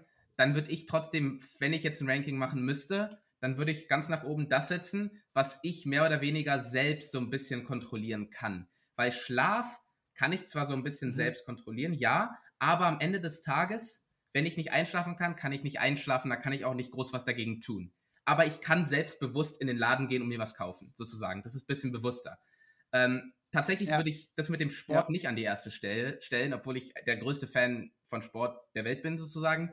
Ähm, aber weil, weil eine Person, die stark übergewichtig ist, die vielleicht keine Motivation hat, sich zu bewegen, der zu sagen, geh jetzt ins Gym für eine Stunde am Tag, ist für den Anfang vielleicht nicht ganz sinnvoll. Ich würde auch da anfangen, wahrscheinlich mit, ähm, stell, probier was an der Ernährung zu ändern. Äh, Punkt 1, äh, sozusagen äh, die verarbeiteten Lebensmittel raus. Punkt 2, ähm, mehr hochwertige tierische Ja. Nahrungsmittel rein. Gucken, wie sich deine Gesundheit und dein Wohlfühlzustand verbessert. Und ich denke, dann wird ganz automatisch kommen, dass man mehr Lust hat, äh, dass man Gewicht verliert, dass man mehr Lust hat, dann sich irgendwie zu bewegen. Das heißt, man wird vielleicht automatisch Lust, zu, Lust haben Ja. auf Krafttraining, auf Sport und so weiter. Und das wird vielleicht automatisch so ein bisschen dazu führen, dass der Schlaf sich ähm, normalisiert. Ähm, ich denke, so würde ich das angehen. Definitiv, definitiv. Also, wenn man es wenn man's quasi ranken würde nach, nach dem, wie man Einfluss drauf nehmen kann, steht die Ernährung Ja. an erster Stelle. Ja, Also, das würde ich auch sagen. Weil, äh, auch vor allem den Punkt, den du gerade angesprochen hast, ganz ehrlich, wenn ich jemanden habe, so jemand, der 170 Kilo zum Beispiel wiegt, ne, zu mir kommt, ey, ich kann den, also das macht keinen Sinn zu sagen, hey, du gehst jetzt jeden Abend irgendwie ins Gym und machst irgendwas. An dem Punkt ist man wäre auch, einfach. das noch wär auch ne? scheiße. Das wäre auch, Also das das Einzige, auch was für den Körper schädlich. Der ist, der ist viel zu viel Gewicht, die der Körper tragen muss, wenn du dir danach rumhopsen lässt. Das ist ähm, für die Strukturen ziemlich belastend. Das würde ich Macht mit überhaupt 170 keinen Sinn. nicht empfehlen, nein. Also ich. Und, und genau das, schön, dass du das jetzt so auch so, so mehr oder weniger aufgelistet hast, Mhm. weil genau das sehe ich auch immer bei meinen Klienten. Es ist wirklich so, die fangen an, besser zu essen. Die Mhm. merken dann, also in Verbindung bei mir mit, mit den Fastenfenstern, die sie machen, merken sie, hey, ich habe länger Energie, ich fühle mich viel fitter, ich verliere Gewicht und dann kommt von selber sogar schon dieser Drang, sich zu bewegen. Ne? Und Ja. dann sage ich denen erstmal, hey Leute, wir, machen, wir fangen vollkommen basic an. Du gehst einfach jeden Tag eine halbe Stunde oder dreiviertel Stunde einfach nur spazieren. Einfach nur Ja. spazieren gehen draußen und machst deine Bewegung, mehr nicht. Und das, das baut sich so nach und nach auf. Die Leute merken dann, hey, das tut mir gut, ich bewege mich, ich verliere Fett. Und dann kommt nach und nach immer mehr Bewegungsdrang, immer mehr Bewegungsdrang, bis sie wirklich mal an den Punkt sind, wo sie sagen, hey, ich will mal, keine Ahnung, eine Kettlebell in die Hand nehmen zum Beispiel. Oder ich will, Mhm. was weiß ich, äh, ich will mal aufs, aufs Ergometer gehen oder so. Ne? Ähm, und das ist eigentlich so ein, so ein natürlicher Prozess, den man eigentlich ganz einfach steuern kann durch, durch ganz banale Dinge. Und zwar genau die Dinge, die du Jawohl. aufgezählt hast.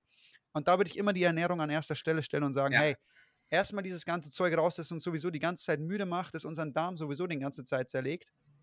Weil Ja. wenn allein das schon weg ist, hast du eh schon viel mehr Energie. Ne? Dann hast du sowieso auf einmal so ein Gefühl, so, hey, was fange ich mit dem Tag an? Ich habe so viel Energie, ne? mir geht so viel besser.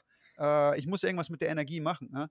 Und ähm, dann natürlich gibt es dann so die Optimierung und ich arbeite natürlich jetzt mit, mit super übergewichtigen Menschen am Anfang immer auch äh, mit einer, mit einer äh, ketogenen Ernährung zwangsweise, weil Mhm. die so viel fasten. Das heißt, die sind in so einer Forced Ketosis, Ja, ähm, wo sicher. die halt äh, Fett verbrennen like crazy. Ähm, aber genau das, was du beschrieben hast, das ist so ein natürlicher Prozess, der geht so Schritt für Schritt voran. Und eigentlich kann man so sagen, wenn man es zusammenfasst, stellt eure Ernährung um, dann baut ein bisschen Bewegung ein, einfach, weil sobald ihr die Ernährung umstellt, werdet ihr mehr Energie haben, dann baut ein bisschen Bewegung ein und dann werdet ihr sehen, dass euer Körper so, euch sowieso signalisiert, dass ihr noch viel Luft nach oben habt. Ne? Definitiv. Und dann kommt es mit dem Schlaf zum Teil von ganz alleine. Und dann, wenn man erstmal so diese Basis hat, dass man die Ernährung einigermaßen on point hat und die Bewegung da ist und der Schlaf auch so sitzt, dann kann man gucken, was kann ich denn noch machen, um es noch so ein bisschen zu optimieren, dass ich so ein bisschen vielleicht früher aufhöre zu essen und so eine Geschichte, ne? Da schmeiße ich jetzt, da schmeiße ich jetzt einen Begriff in den Raum. Los geht's. du weißt, was kommt. Kaffee. Ah, let's go. Wir haben schon mal drüber. Jawohl. Schieß los. Wir haben schon mal ein bisschen drüber diskutiert. Jetzt, äh, jetzt lasse Ja. ich dich einfach mal äh, voranschreiten, weil die Leute kennen meine Meinung zu Kaffee. Und Ja. ähm, jetzt würde ich aber einfach mal dich ganz offen drüber sprechen lassen. Mhm. Ähm, ich bin nämlich ähm, interessiert an deiner Meinung zu Kaffee und Ja. ähm, wie du dieses, äh, ich nenne es Genussmittel, du kannst es gern Lebensmittel oder Getränk nennen, äh, einschätzt. Ich, ich würde es auch Genussmittel nennen. Also, wie soll ich sagen, mein Meinung zu Kaffee ist so ein bisschen neutraler. Also ich würde sagen, ich würde es nicht so, ich würde nicht radikal sagen, Kaffee steht bei mir auf erster Stelle, was man unbedingt ähm, sozusagen aus der Ernährung rausschieben sollte. Äh, ich denke, man muss da unbedingt, wie bei allen anderen auch Ernährungsgeschichten, muss man so ein bisschen darauf gucken, was, was muss ich der Person machen, was ist bei ihr wichtiger und das alles so ein bisschen im Kontext betrachten. Ähm, man muss sagen, ähm, also eine Sache muss man sagen, ähm, es gibt, ich bin kein Fan von epidemiologischer Korrelationsevidenz, bin ich kein Fan von. Aber es gibt ähm, viele, was lustig ist, viele Korrelationsstudien, die irgendwie zeigen, je mehr Tassen Kaffee die trinken, desto, weiß ich nicht, länger leben die Leute. Ich finde nicht, dass Leute mehr Kaffee trinken sollten, Ja. um länger zu leben. Aber das ist für mich ein Punkt, der mir zeigt, so ultra todesschädlich kann Kaffee nicht sein, sozusagen. Weißt du, was ich meine? Weil würde in einer Studie rauskommen, je mehr Zigaretten sie rauchen, umso länger leben sie, dann würde das für alle keinen Sinn machen. Wie kann das sein? Je mehr sie rauchen, desto länger leben sie. Dasselbe ist so ein bisschen mit dem LDL, weißt du? Je höher das LDL, umso länger leben die Leute. Ja. Ähm, so ein anderer Punkt. Und das ist für mich so ein Punkt, das widerlegt so ein bisschen diese Idee, dass Kaffee super schädlich ist und uns alle tötet, was ich, was ich nicht glaube. Ich denke nicht, dass Kaffee optimal ist. Ich denke nicht, dass man es in hohen Dosen konsumieren soll. Es gibt interessante Evidenz, die du mir auch geschickt hast, dass es ähm, kurzzeitig sozusagen die, ähm, den Cortisol ansteigen lässt und Insulinresistenz induzieren kann. Aber, jetzt kommt sozusagen mein Aber. Wenn Kaffee ist sehr individuell. Der Körper reagiert bei jedem Menschen auf Kaffee ziemlich unterschiedlich. Es gibt Leute, die schlafen ein, wenn sie Kaffee trinken. Es gibt Leute, die können danach zwei Tage nicht schlafen. Ich denke, das ist ein Punkt, den muss man indi- individuell so ein bisschen betrachten. Wie reagiere ich auf den Kaffee?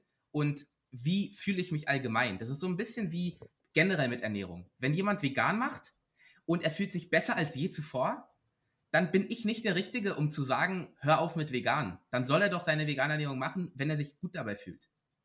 Easy, gerne sehr. So ein bisschen mit dem Kaffee.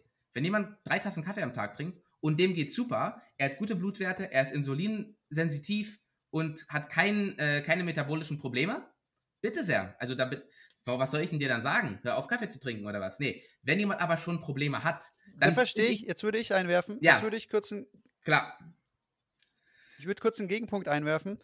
Ähm, jetzt ist es so, dass wir die zum Beispiel jetzt, ähm, die meisten Leute, die Kaffee trinken, trinken schon ihr ganzes Leben lang Kaffee. Also Mhm. du bist, äh, ich bin jemand, ich habe mit Kaffee zu experimentieren angefangen, super spät. Also äh, das war letztes Jahr. Ähm, also mit 29 habe ich das erste Mal angefangen, wirklich Kaffee zu Mm. trinken und damit rum zu experimentieren.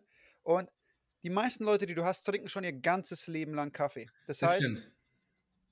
den Ausgangszustand ihres Gesundheitszustands ist für sie immer optimal, weil sie ihn nicht anders kennen. Ne? Jetzt ist es natürlich anekdotisch, also ich gleiche immer meine Erfahrungen, versuche ich weitestgehend mit, mit ähm, wissenschaftlichen Erkenntnissen abzugleichen. Ja. Ne? Und alle meine Leute, die zu mir kommen, alle Kunden, die zu mir kommen, machen einen Kaffeeentzug. Einfach mal Ja. schon ein- einfach drauf pauschal, einfach weil, weil ich es weil ich's, weil ich's kann und weil ich es will. So. Ich sage einfach, Ja. hey Leute, ihr wollt zu mir ins Coaching kommen, dann macht einen Kaffeeentzug. Ja, ja. Äh, Ich will, dass ihr das durchzieht. Und ich, ich schwöre dir, ohne Witz, ich hatte noch keine einzige Person, die gesagt hat, äh, boah, ohne Kaffee geht es mir echt nicht gut und irgendwie, also quasi Entzugsphase und danach, aber diesen, diesen, diesen wenn sie Danach, wirklich ja. mal über Wochen keinen Kaffee trinken und merken, wie ihr körperlicher Zustand ist. Es ist so, die allermeisten sagen, okay, nee, zum Kaffee gehe ich nicht mehr zurück. Und Mhm. ähm, ich glaube, das ist ein ganz wichtiger Punkt. Also ich persönlich werde da, dir da widersprechen. Also ich würde jedem Mhm. empfehlen zu sagen, keinen Kaffee zu trinken, weil es einfach, es ist ein reines Sucht- und Genussmittel. Es hat meiner Meinung nach alle Experimente, die ich selbst gemacht habe und alles, was ich jetzt quasi an wissenschaftlichen Daten abgeglichen habe, bringt es überhaupt keinen Mehrwert. Also ich kann schon gerne eine, irgendwie so eine äh, epidemiolo epidemiologische Harvard-Studie mit vier Tassen Kaffee am Tag irgendwie gegenüberstellen zu, okay, ich habe einen Cortisolanstieg, ich habe äh, vorübergehend äh, Anstieg Ja, um ja. 35 Prozent meiner Insulin ähm, äh, Resistenz. Äh, und äh, es sind ja einige Sachen, ne? also vor, aber vor allem das Cortisol und die und Insulinanstieg. Wir haben auch teilweise äh, Studien, wie gesagt, habe ich dir auch geschickt, wo wir ähm, einen Anstieg äh, des Blutzuckers haben. Ne? Ja. Ähm, und das gleiche ich ab mit den Erfahrungen mit den Leuten, mit denen ich zusammenarbeite. Und ich sehe es halt immer, es ist immer das Gleiche. Der Schlaf wird besser. Also der erstens, es geht immer erst los mit einem, mit einem gestörten Entzug. Also bei den allermeisten Leuten zerlegt Ja, sie der ja. Kaffeeentzug. Da checken die Leute das erste Mal, wow, irgendwie kann mir dieses, dieses Lebensmittel nicht so gut tun, wenn ich den irgendwie zwei Tage nicht trinke und ich habe so Schädelweh des Todes einfach und Mhm. ähm, mein Kopf platzt mir und keine Ahnung, ich habe äh, Schweißausbrüche und ähm, ich habe schon alles miterlebt. Also von Übelkeit, so richtiger, richtig Mhm. harter Übelkeit, Wow. Brain Fog, Nervenschmerzen, ähm, ähm, Erbrechen, juckende Hautstellen, Schweißausbrüche. Ich habe schon alles gesehen beim Kaffeeentzug. Hm. Und ähm, dann lasse ich die meistens quasi durch einen Kaffeeentzug durchfasten, weil es einfach der schnellste Weg ist, um den Körper zu entwöhnen. Das ist halt einfach zwar einfach eiskalter Entzug, aber ähm, es hilft ja. wirklich, es geht am schnellsten. Und danach merke ich das bei allen Leuten, mit denen ich zusammenarbeite. Der Schlaf wird besser. Ne? Also Hm. ähm, natürlich gibt es Leute bei mir, die, die trinken halt dann mal eine Tasse Kaffee in der Früh. Das ist eher die Ausnahme. Ich habe Leute gehabt, die trinken einen Liter Kaffee am Tag, Mann. Ja, gut. So, Davon das ist redet keiner. fucking crazy. Und Ja. ähm, genau, also aber in, so in, in der Gesellschaft ist es eher so, dass die Leute eher mehr Kaffee trinken, als dass sie weniger Kaffee trinken. Also keine Ahnung, wenn ich jetzt mal so meinen Dad anschaue, der halt im Büro immer dann damals äh, so vier, fünf Tassen Kaffee getrunken hat, ne, und, und kein Wasser und gar nichts. Und ich mir auch irgendwann gesagt, hey, ich würde das mal ein bisschen reduzieren, ne, weil du, du wirst dich besser fühlen dadurch. Und Mhm. ähm, so ist es wirklich bei den meisten Menschen. Also die haben mehr Energie, äh, die haben einen besseren Schlaf, was natürlich auch wieder mehr Energie bedingt. Und ähm, das meiste, was die Leute abschreckt, sind die Entzugserscheinungen. Und ja. wenn man das einmal gesehen hat, an sich selbst auch, was dieses Lebensmittel eigentlich mit einem macht, dann ist es um vieles einfacher, so vielleicht mal als Tipp, ne? Dann ist es um vieles einfacher auch davon loszukommen. Also man muss sich mal zum Beispiel durch so einen Kaffeeentzug durchkämpfen und äh, man merkt relativ schnell, wow, äh, also natürlich gibt es Leute, die haben einen super smoothen Kaffeeentzug, so die merken das so gut wie gar nicht. Ne? Die haben halt dann so ein bisschen Kopfweh und, und merken, dass sie halt nicht so viel Energie haben und dann ist gut.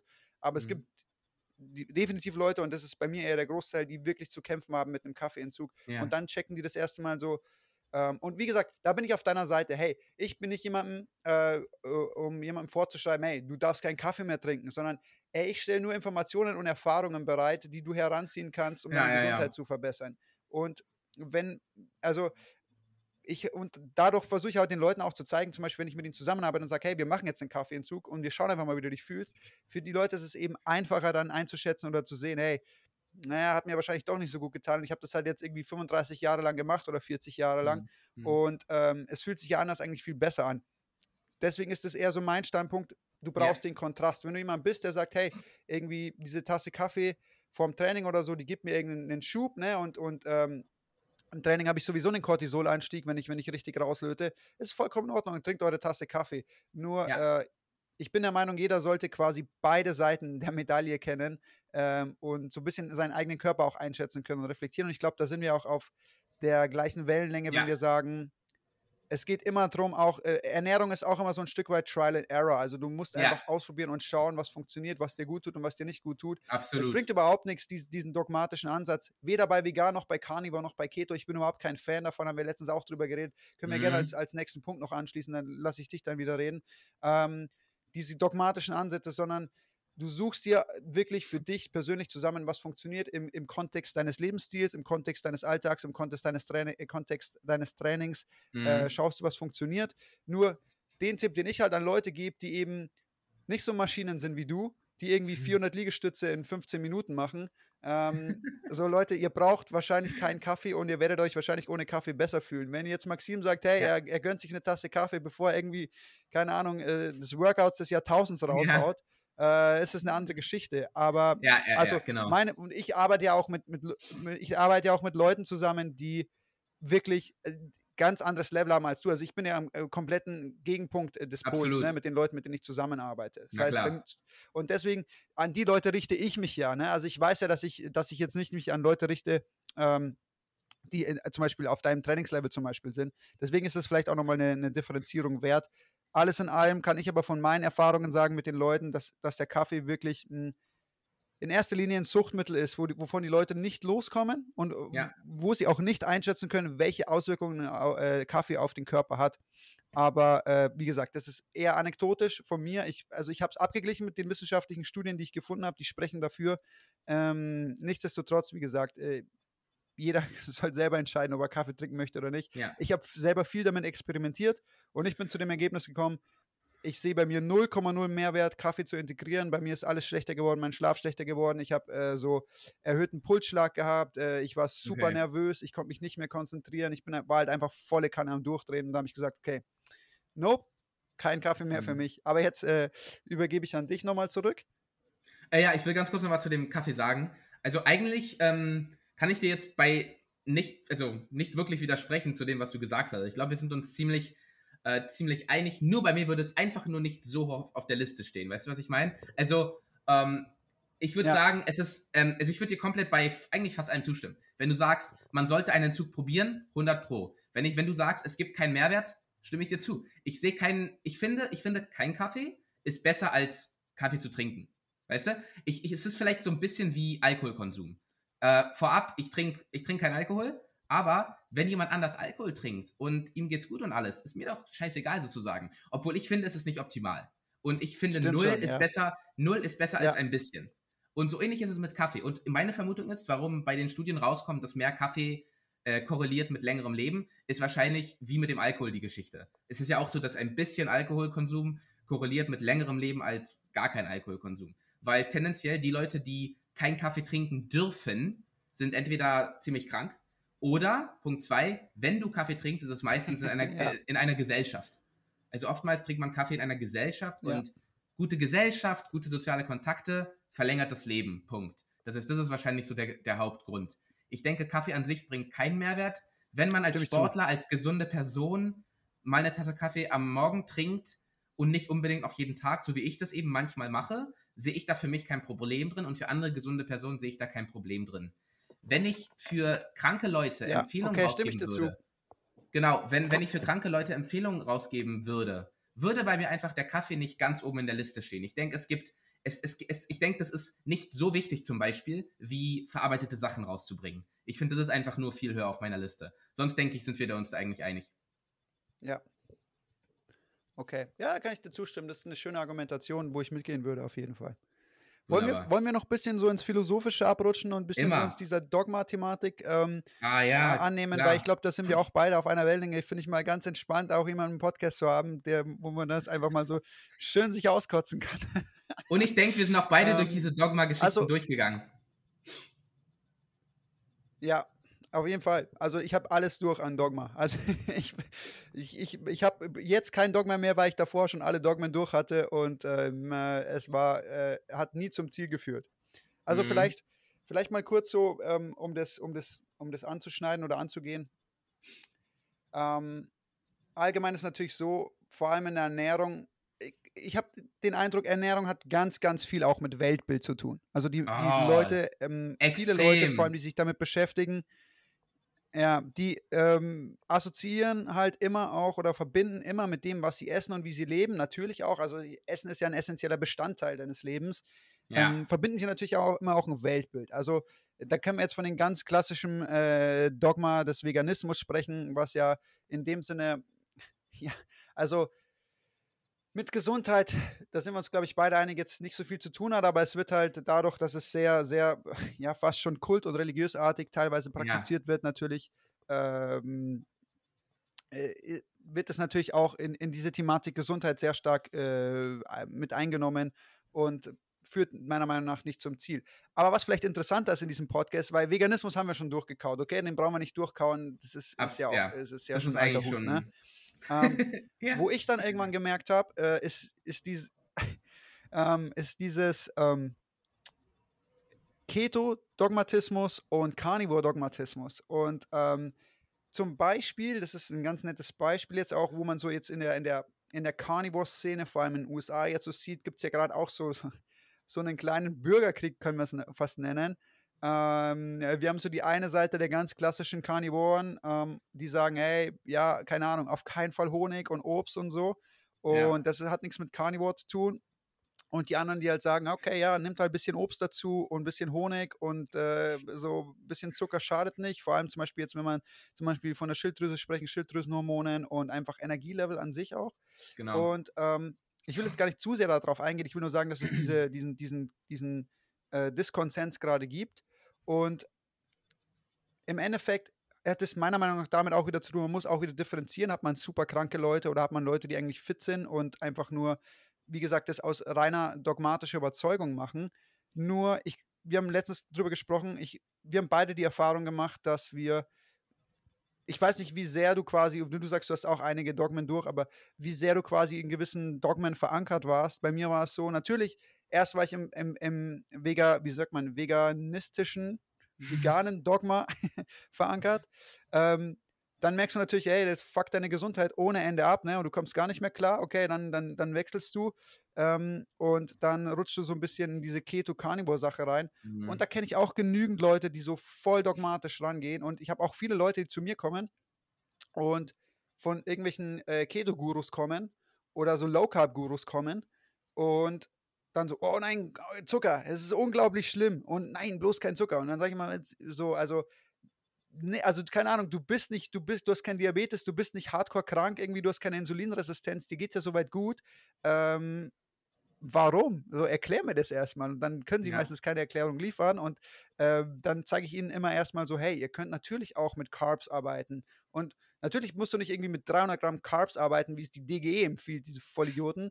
Aber ähm, es ja. ist so, weißt du, es, es, es, alles hat seine Vor- und Nachteile. Es geht immer um Dosierung auch und ähm, es geht einfach um das Gesamtbild auch. Würde ich jemandem empfehlen, irgendwie, der super krank ist, Darmprobleme hat und keine Ahnung, äh, Insulinresistenz und so, irgendwie Zucker zu essen? Nein, natürlich nicht. Wäre das mal gesund, ne?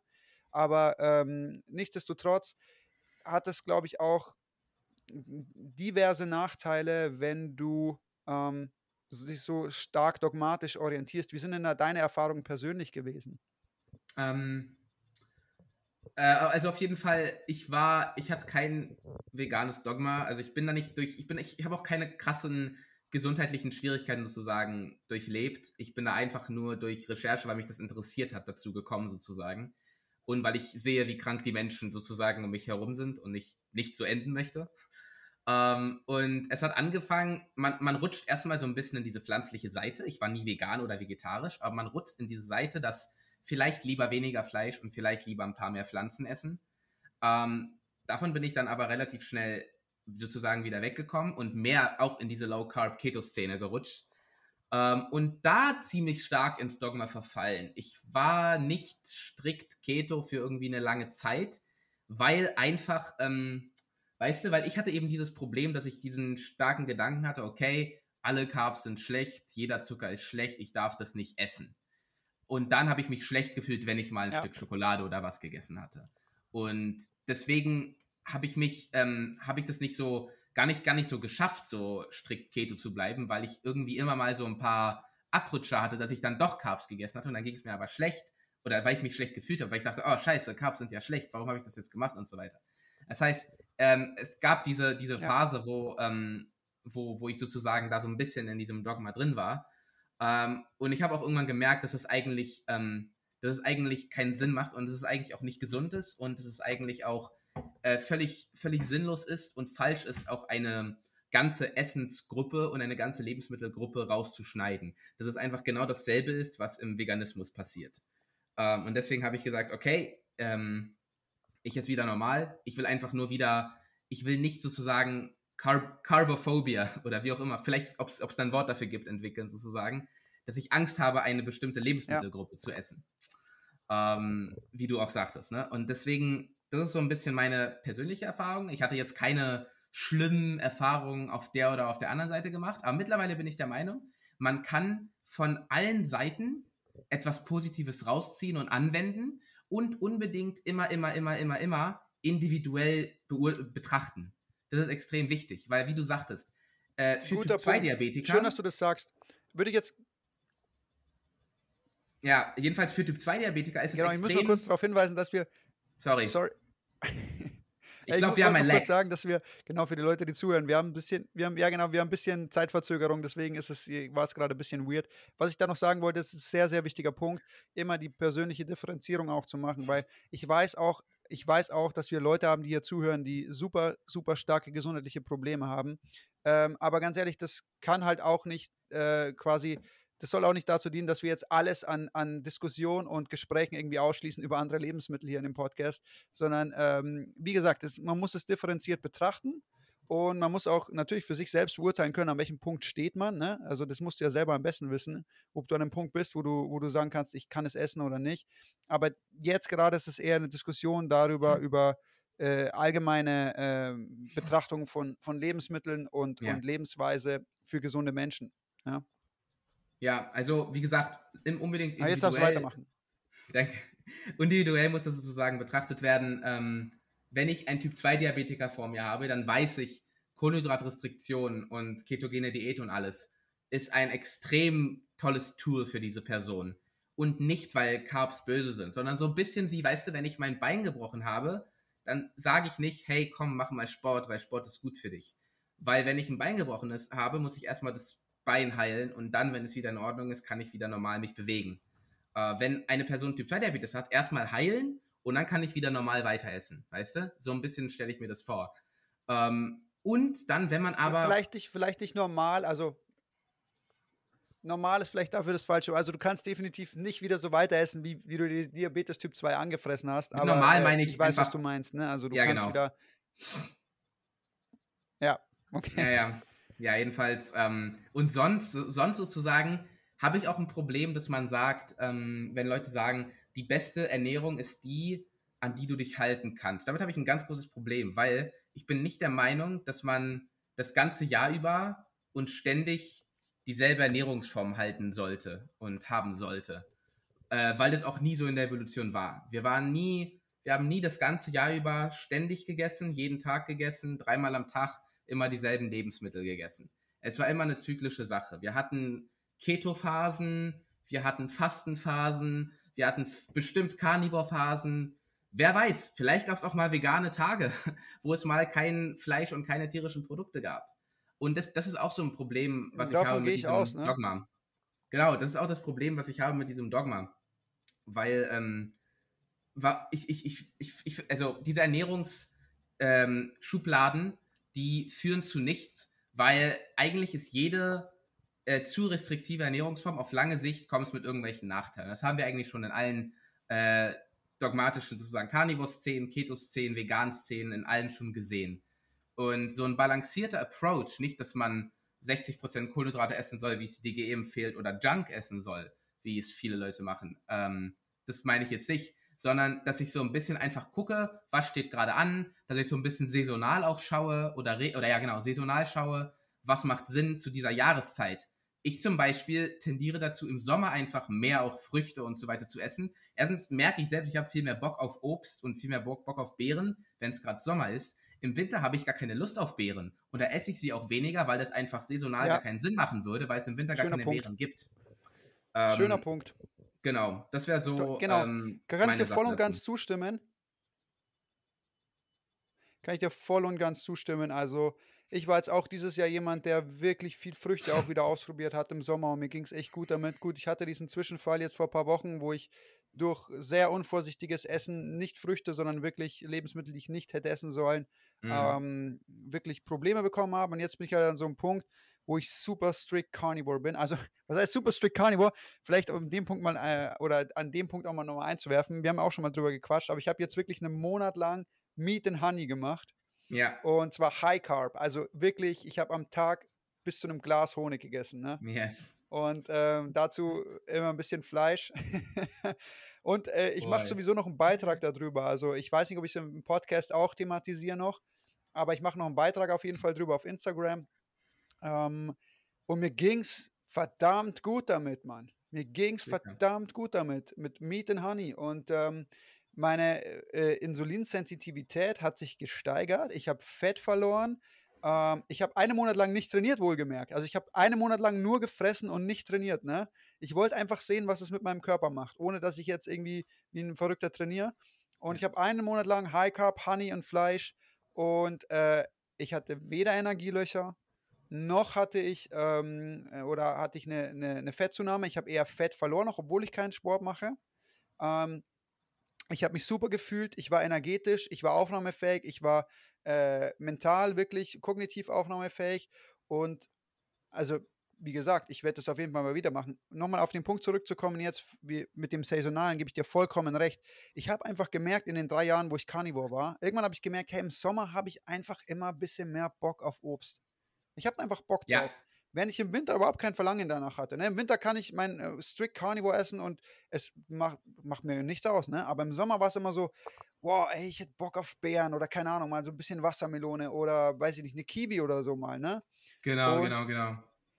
auch wenn man vielleicht, wenn man das evolutionär betrachtet, was vielleicht auch ganz interessant ist, ähm, dass man sagt, hey, schau mal, im Sommer mussten wir sowieso uns ein bisschen Fett anfressen für den Winter, weil ähm, diese Fettspo Fettpolster waren für den Winter definitiv nicht schlecht. Ne? Ähm, jetzt muss man natürlich auch dazu sagen, zum Beispiel, vielleicht ein Beispiel dafür, wir waren jetzt letztes Wochenende drei Tage im Wald zusammen, ähm, Olli, Rob und ich, und wir haben ein bisschen so gequatscht und wollten halt auf quasi über gesehen. Selbstversorgung uns ein bisschen austauschen. Ja, genau.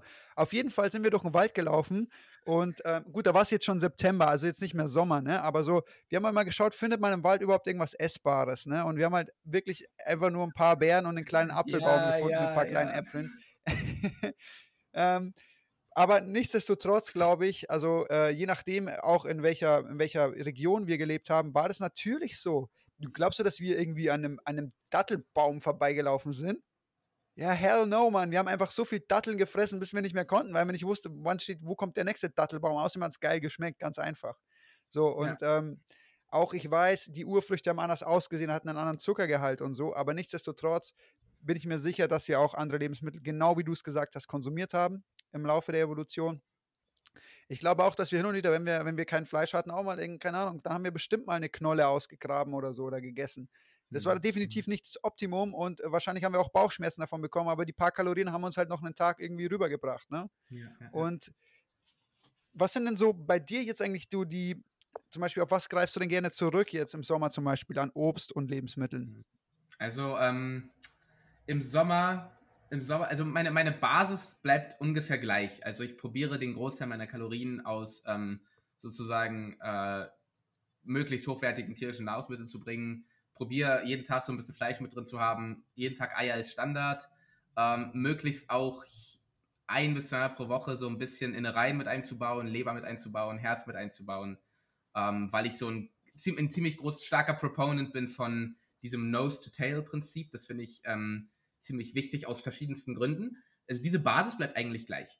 Und dann Ja. kommt eben einfach noch im Sommer so, äh, so ein bisschen mehr. Ähm, ich esse Gemüse. Disclaimer. Ich weiß, viel, das ist kontroverses Thema. Ich, für mich ist es kein Wow, Problem. what the fuck, hättest du mal vom. Podcast sagen können, ey, ohne Scheiß, wir machen jetzt hier Schluss. An dem Punkt machen wir jetzt hier Schluss, okay? Hashtag, Hashtag No Dogma. Hey, du musstest, du musstest diesen Fragebogen ausfüllen, den du ausfüllen willst, wenn du beim Staat arbeiten willst. So sind sie Verein einer terroristischen Gruppierung. Dann musstest Ja, du alles ja, so ja. durchstreichen. Ey, Gemüse hast du nicht angekreuzt, du Penner. Okay, die Folge wird nicht veröffentlicht. Oh boy. Ja, nee, jedenfalls ähm, ist auch so, ein- so ein Thema wie, ähm, wer kann es vertragen, wer nicht. Ähm, ich sehe da kein Problem für mich und so weiter. Deswegen, das gehört mit zu meiner Basis sozusagen. Ich probiere da natürlich so ein bisschen mehr auf, ähm, auch auf fermentiertes Gemüse zurückzugreifen. Ich finde, das ähm, schmeckt besser, hat mehr Vorteile und so weiter. Zu deiner Frage jetzt mit dem Obst und Beeren. Ah, Im Sommer einfach ähm, da, da auf jeden Fall ein bisschen regional zu schauen. Also erstens, selbst, falls ich selbst welche sammeln kann, gehe ich selbst Beeren sammeln. Wir haben, ein, wir haben bei unserem Gartenhaus in der Nähe einen Wald, da gehe ich äh, im Sommer ähm, entsprechend Himbeeren sammeln, weil es die dort gibt, Brombeeren sammeln, weil es die dort gibt. Und ich gehe auch manchmal zur Selbstpflücke und dort äh, Heidelbeeren zu sammeln, weil einfach Heidelbeeren mein Go-To-Beere ist, weil ich die am geilsten finde. Und ähm, das sind so Sachen, die ich im Sommer ähm, am meisten essen mag. In erster Linie sind es Beeren. Äh, auf die habe ich am meisten Bock. Manchmal, also Wassermelone ist Standard auch mal mit Ich dabei. Genau, ähm, sowas wie Apfel ist mal mit dabei. Also möglichst regional ist immer so mein, ähm, mein sozusagen, was ich, was ich probiere. Ich bin da entsprechend kein so ein riesiger Fan von sowas wie Bananen, weil die einfach aus dem Arsch der Welt kommen oder Mango. Das ist, also ab und zu esse ich das natürlich auch mal.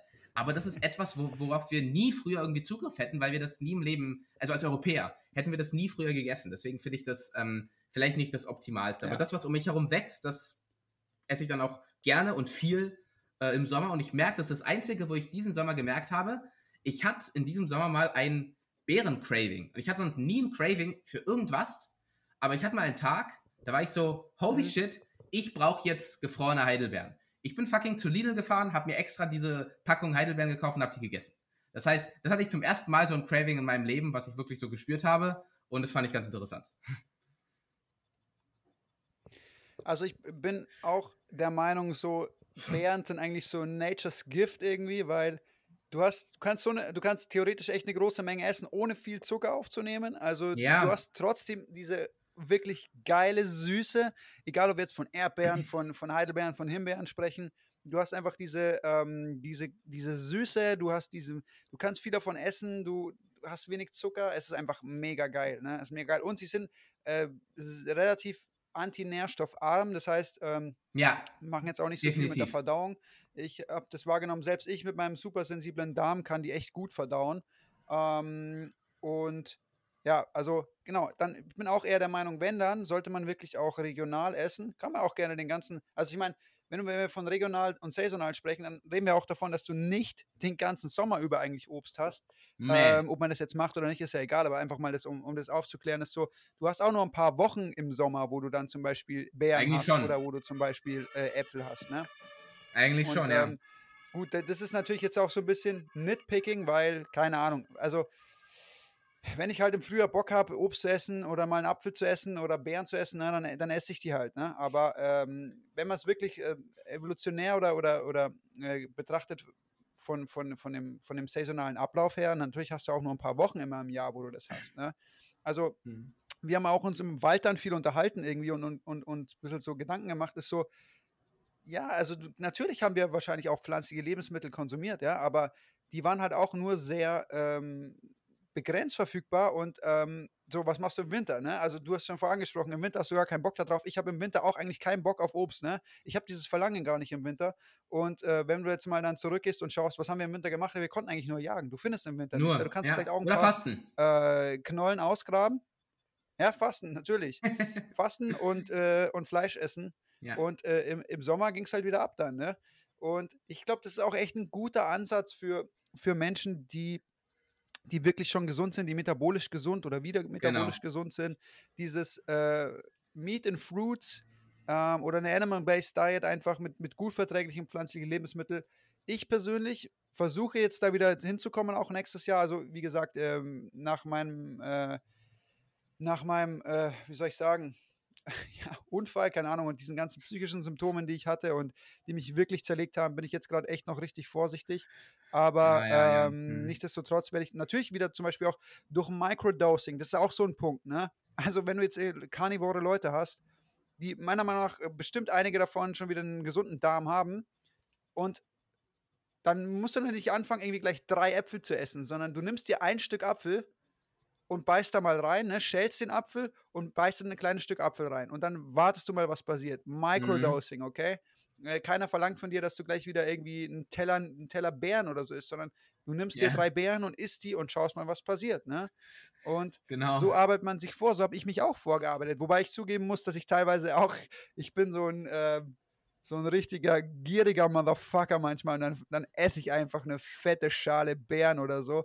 Ähm, Ja, ja, ja, Zumindest ja. habe ich das den Klar. Sommer gemacht. Aber wie gesagt, für so Leute, die sich wieder rantasten wollen, zum Beispiel Leute, Microdosing, fangt mal klein an, ein paar Beeren, einfach ein Stück Apfel und schaut, was passiert. Ne? Und, und ähm, wie gesagt, also ich glaube, dass das eine schöne Sache ist, die man auch umsetzen kann für Leute, die wieder gesund sind, zu sagen, hey, man isst, man isst Mhm. wieder ein bisschen Obst. Aber natürlich muss man auch andersrum sagen, hey, wenn ihr, wenn ihr nicht, wenn ihr euer Darm nicht regeneriert habt, wenn äh, eure Autoimmunsymptome einfach ähm, nicht besser werden oder wenn einfach, keine Ahnung, wenn ihr merkt, das ist, ihr seid noch nicht so weit, dann müsst ihr natürlich kein Obst essen. So, das ist vollkommen wurscht. Es geht immer um euren eigenen Körper und ihr müsst für euren Ja, ja. eigenen Körper eure Entscheidungen treffen und auch die Reflexion eures eigenen Körpers machen und natürlich dann auch das einordnen können. Ne?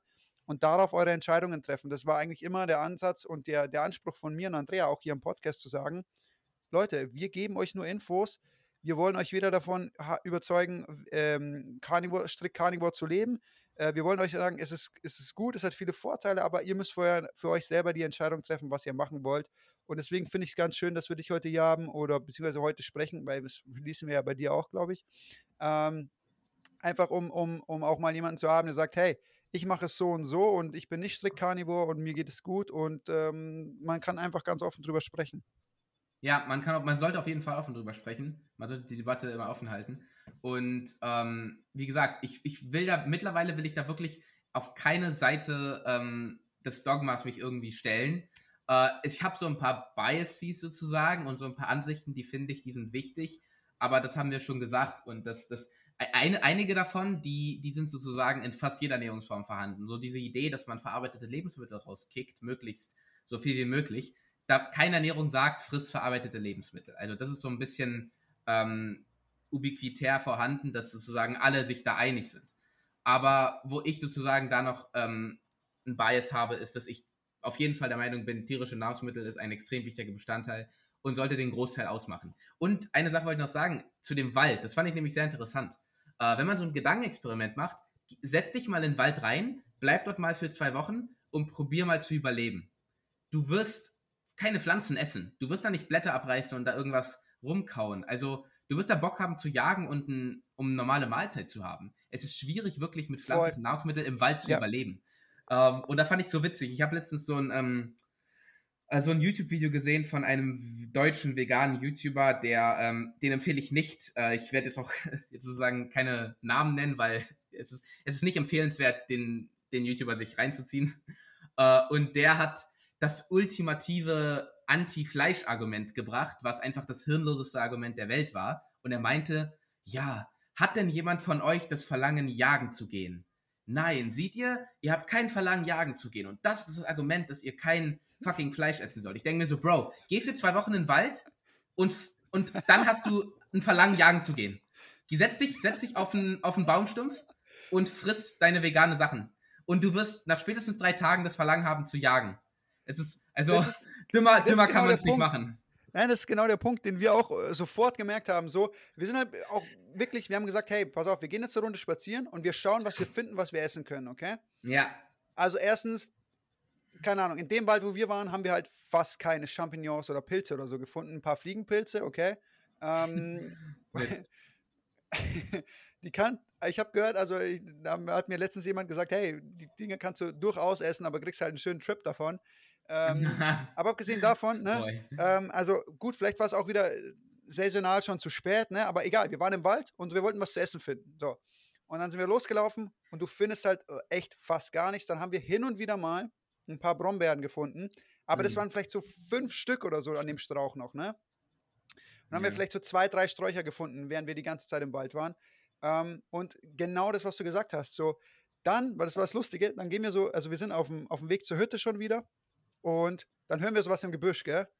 Und der Olli sagt noch so zwei Minuten davor so, hey, ich habe noch nie einen Reh gesehen, ich würde voll gerne mal einen Reh sehen, ne? Hm. Und dann raschelt so in, in, in so einem hohen Gebüsch, in so einem, in so einem hohen, in so hohen Gräsern. Und auf einmal springt halt so ein Reh einfach vor uns äh, im Wald äh, raus und, und haut halt Mhm. vor uns ab, ne?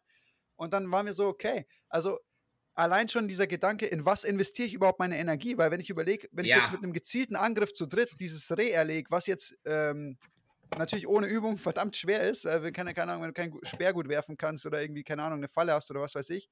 Ähm, aber es macht viel mehr Sinn, dieses Tier zu jagen, anstatt irgendwie den ganzen Tag irgendwelche Knollen auszugraben, davon Bauchschmerzen zu bekommen und keine, faktisch keine Energie oder keine Kalorien davon zu bekommen. Ne? Und ähm, auf alles andere kannst du dich schwer verlassen. Also wie gesagt, ähm, du wirst, wie gesagt, hundertprozentig keinen Bock haben, irgendwie irgendwelche Blätter abzureißen und zu kauen, weil du kriegst Bauchschmerzen davon. Wenn du Bauchschmerzen hast, sind noch so andere Punkte. Schön, dass du das ansprichst. Ich wollte eigentlich einen eigenen Podcast mit den Jungs drüber machen, aber wir können es schon mal anschneiden auch noch. Ist so, du musst das Feuer am Laufen halten, ne? Also das Feuer Ja, ist ja, ja. essentiell im Wald. Und wenn du Bauchschmerzen hast oder wenn dir nicht gut geht und du kannst kein Feuerholz holen, du kannst kein Feuerholz sammeln, das musst du die ganze Zeit machen, damit das Feuer anbleibt. Nicht nur einmal am Tag, sondern du musst ständig dafür sorgen, dass das Feuer anbleibt, dass du genügend Holz hast. Äh, das, ist, das ist verdammt viel Arbeit. Ähm, ist so, du kannst es nicht machen, wenn du Bauchschmerzen hast, wenn es dir nicht gut geht. Und jagen kannst du sowieso nicht, wenn, wenn du voll abgefuckt bist und, und äh, rumliegst mit Magenkrämpfen, weil du irgendwie ein halbes Kilo Blätter gegessen hast, was das einzig Verfügbare an äh, pflanzlichen Sachen ist bei uns im Breitengrad. Ne? Ja, genau, und, das ist ähm, der Punkt. Es gibt halt kein, es gibt kein wildes ähm, Brokkoli, was irgendwie im Wald wächst. Oder mal so, ha mal so eine Packung Haferflocken, die da so rumliegen. Oder, I don't know, so ein, so ein Strauch Lauch, der da, oder eine Kartoffel, die da rumliegt. Also, das gibt's nicht im Wald. Und ich meine, diese ähm, Landwirtschaft, das haben wir domestiziert so ein bisschen in den letzten paar tausend Jahren. Davor hatten wir fucking Wald und nichts anderes drumherum. Und man konnte nur jagen und sammeln. Wir waren nun mal Jäger und Sammler. Und ich wollte noch ein äh, Paper teilen. Weißt du, wie ich hier den Bildschirm teilen kann? Oder geht es hier irgendwie, dass ich da Papers ein, einbringen kann? Boah, ich habe es noch nie probiert hier. Ich glaube, ehrlich gesagt, ich sehe gar nichts davon. Ich glaube, okay, das ist, das ist nicht nur schlimm. Recording. Ja, okay, ich, ich, ich lese das dann vor und wer will, kann es eingeben in PubMed oder irgendwo anders. Das ist ein Paper von Miki Bendor, ich weiß nicht, ob du den kennst, und mhm. Raphael, Sir, Raphael Sirtoli. Die haben ein wunderbares Paper rausgebracht und Miki Bendor war auch auf, bei Paul Saladino ähm, auf dem Podcast und so weiter. Das heißt, wer will, kann sich das angucken. Wundervolle Evidenz, warum der, der Mensch höchstwahrscheinlich den Großteil der Evolution ein Hyper-Carnivore war. Was bedeutet, dass er 70% oder mehr von den Kalorien äh, von tierischen Nahrungsmitteln äh, bekommen hat. Und mhm. das Paper heißt The Evolution of the Human Trophic Level During the Pleistocene. Und da wird sozusagen Evidenz gebracht äh, und verschiedene Linien an Evidenz, also physiologische Evidenz, anatomische Evidenz, anthropologische Evidenz, also sehr verschiedene Linien, die sozusagen ganz eindeutig darauf hinführen, dass der, dass der Mensch einen ziemlich hohen ähm, Konsum an tierischen Lebensmitteln hatte und warum ich das jetzt anbringe, ist, weil du eben das sagtest mit dem Energieverbrauch. Worin investiere ich die Energie? Und mhm. eindeutig gibt es auch Evidenz, ähm, dass der äh, äh, sozusagen das, das, das Netto ähm, von, dem, von den Kalorien, die du verbrauchst und die Kalorien, die du bekommst beim Jagen und wenn du sozusagen ein Tier jagst, das ist viel, viel höher. Also du bekommst viel mehr Energie und Kalorien für die Kalorien, die du verbrauchst, um das Tier zu, Tier zu jagen. Das ist ein viel größerer Klar. Gewinn als ja. vergleichbar, wenn du, wenn du dasselbe mit Pflanzen machst. Also extrem heftig. Wenn du dir mal vorstellst, du hast da 100 Mann, ihr zerlegt einen Mammut, das reicht für ein, was weiß ich für wie lange, so ein riesiges Ding. Man muss überlegen, man, früher gab es ja noch diese viel, viel größeren Tiere, ähm, die, die es jetzt nicht mehr gibt. Jetzt haben wir halt so ein bisschen Rehe, was weiß ich was, aber, oder Hasen, keine Ahnung. Und früher gab es halt diese ganz, ganz, diese Megafauna, diese, diese riesigen Tiere, die viel fettreicher waren und viel, viel länger ähm, sozusagen uns ernähren konnten. Das muss man alles mit einbeziehen und das ist für mich alles so ein ganz starkes Argument, dass, dass wir mehr tierische Nahrungsmittel essen sollten.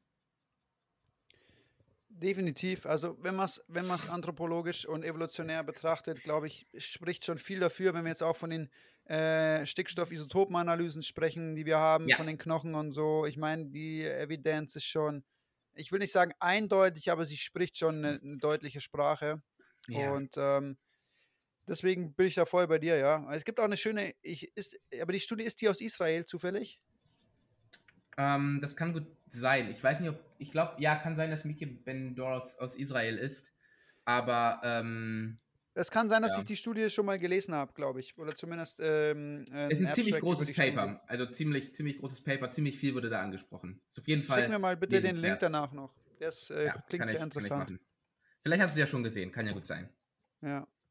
Du, wir haben 90 Minuten drauf. Äh, wollen wir für heute äh, einen Cut machen und ähm, können wir, können wir machen. Es, ist, es gibt noch so heftig, man könnte, wie gesagt, einen ganz eigenen Podcast machen über eure Waldgeschichte äh, oder generell dieses Ancestral Living, weißt du, wie das so ist, der Einklang mit der Natur. Man könnte einen ganz eigenen Podcast machen, wie wichtig es ist, mehr draußen zu sein, in der Sonne zu sein und so weiter.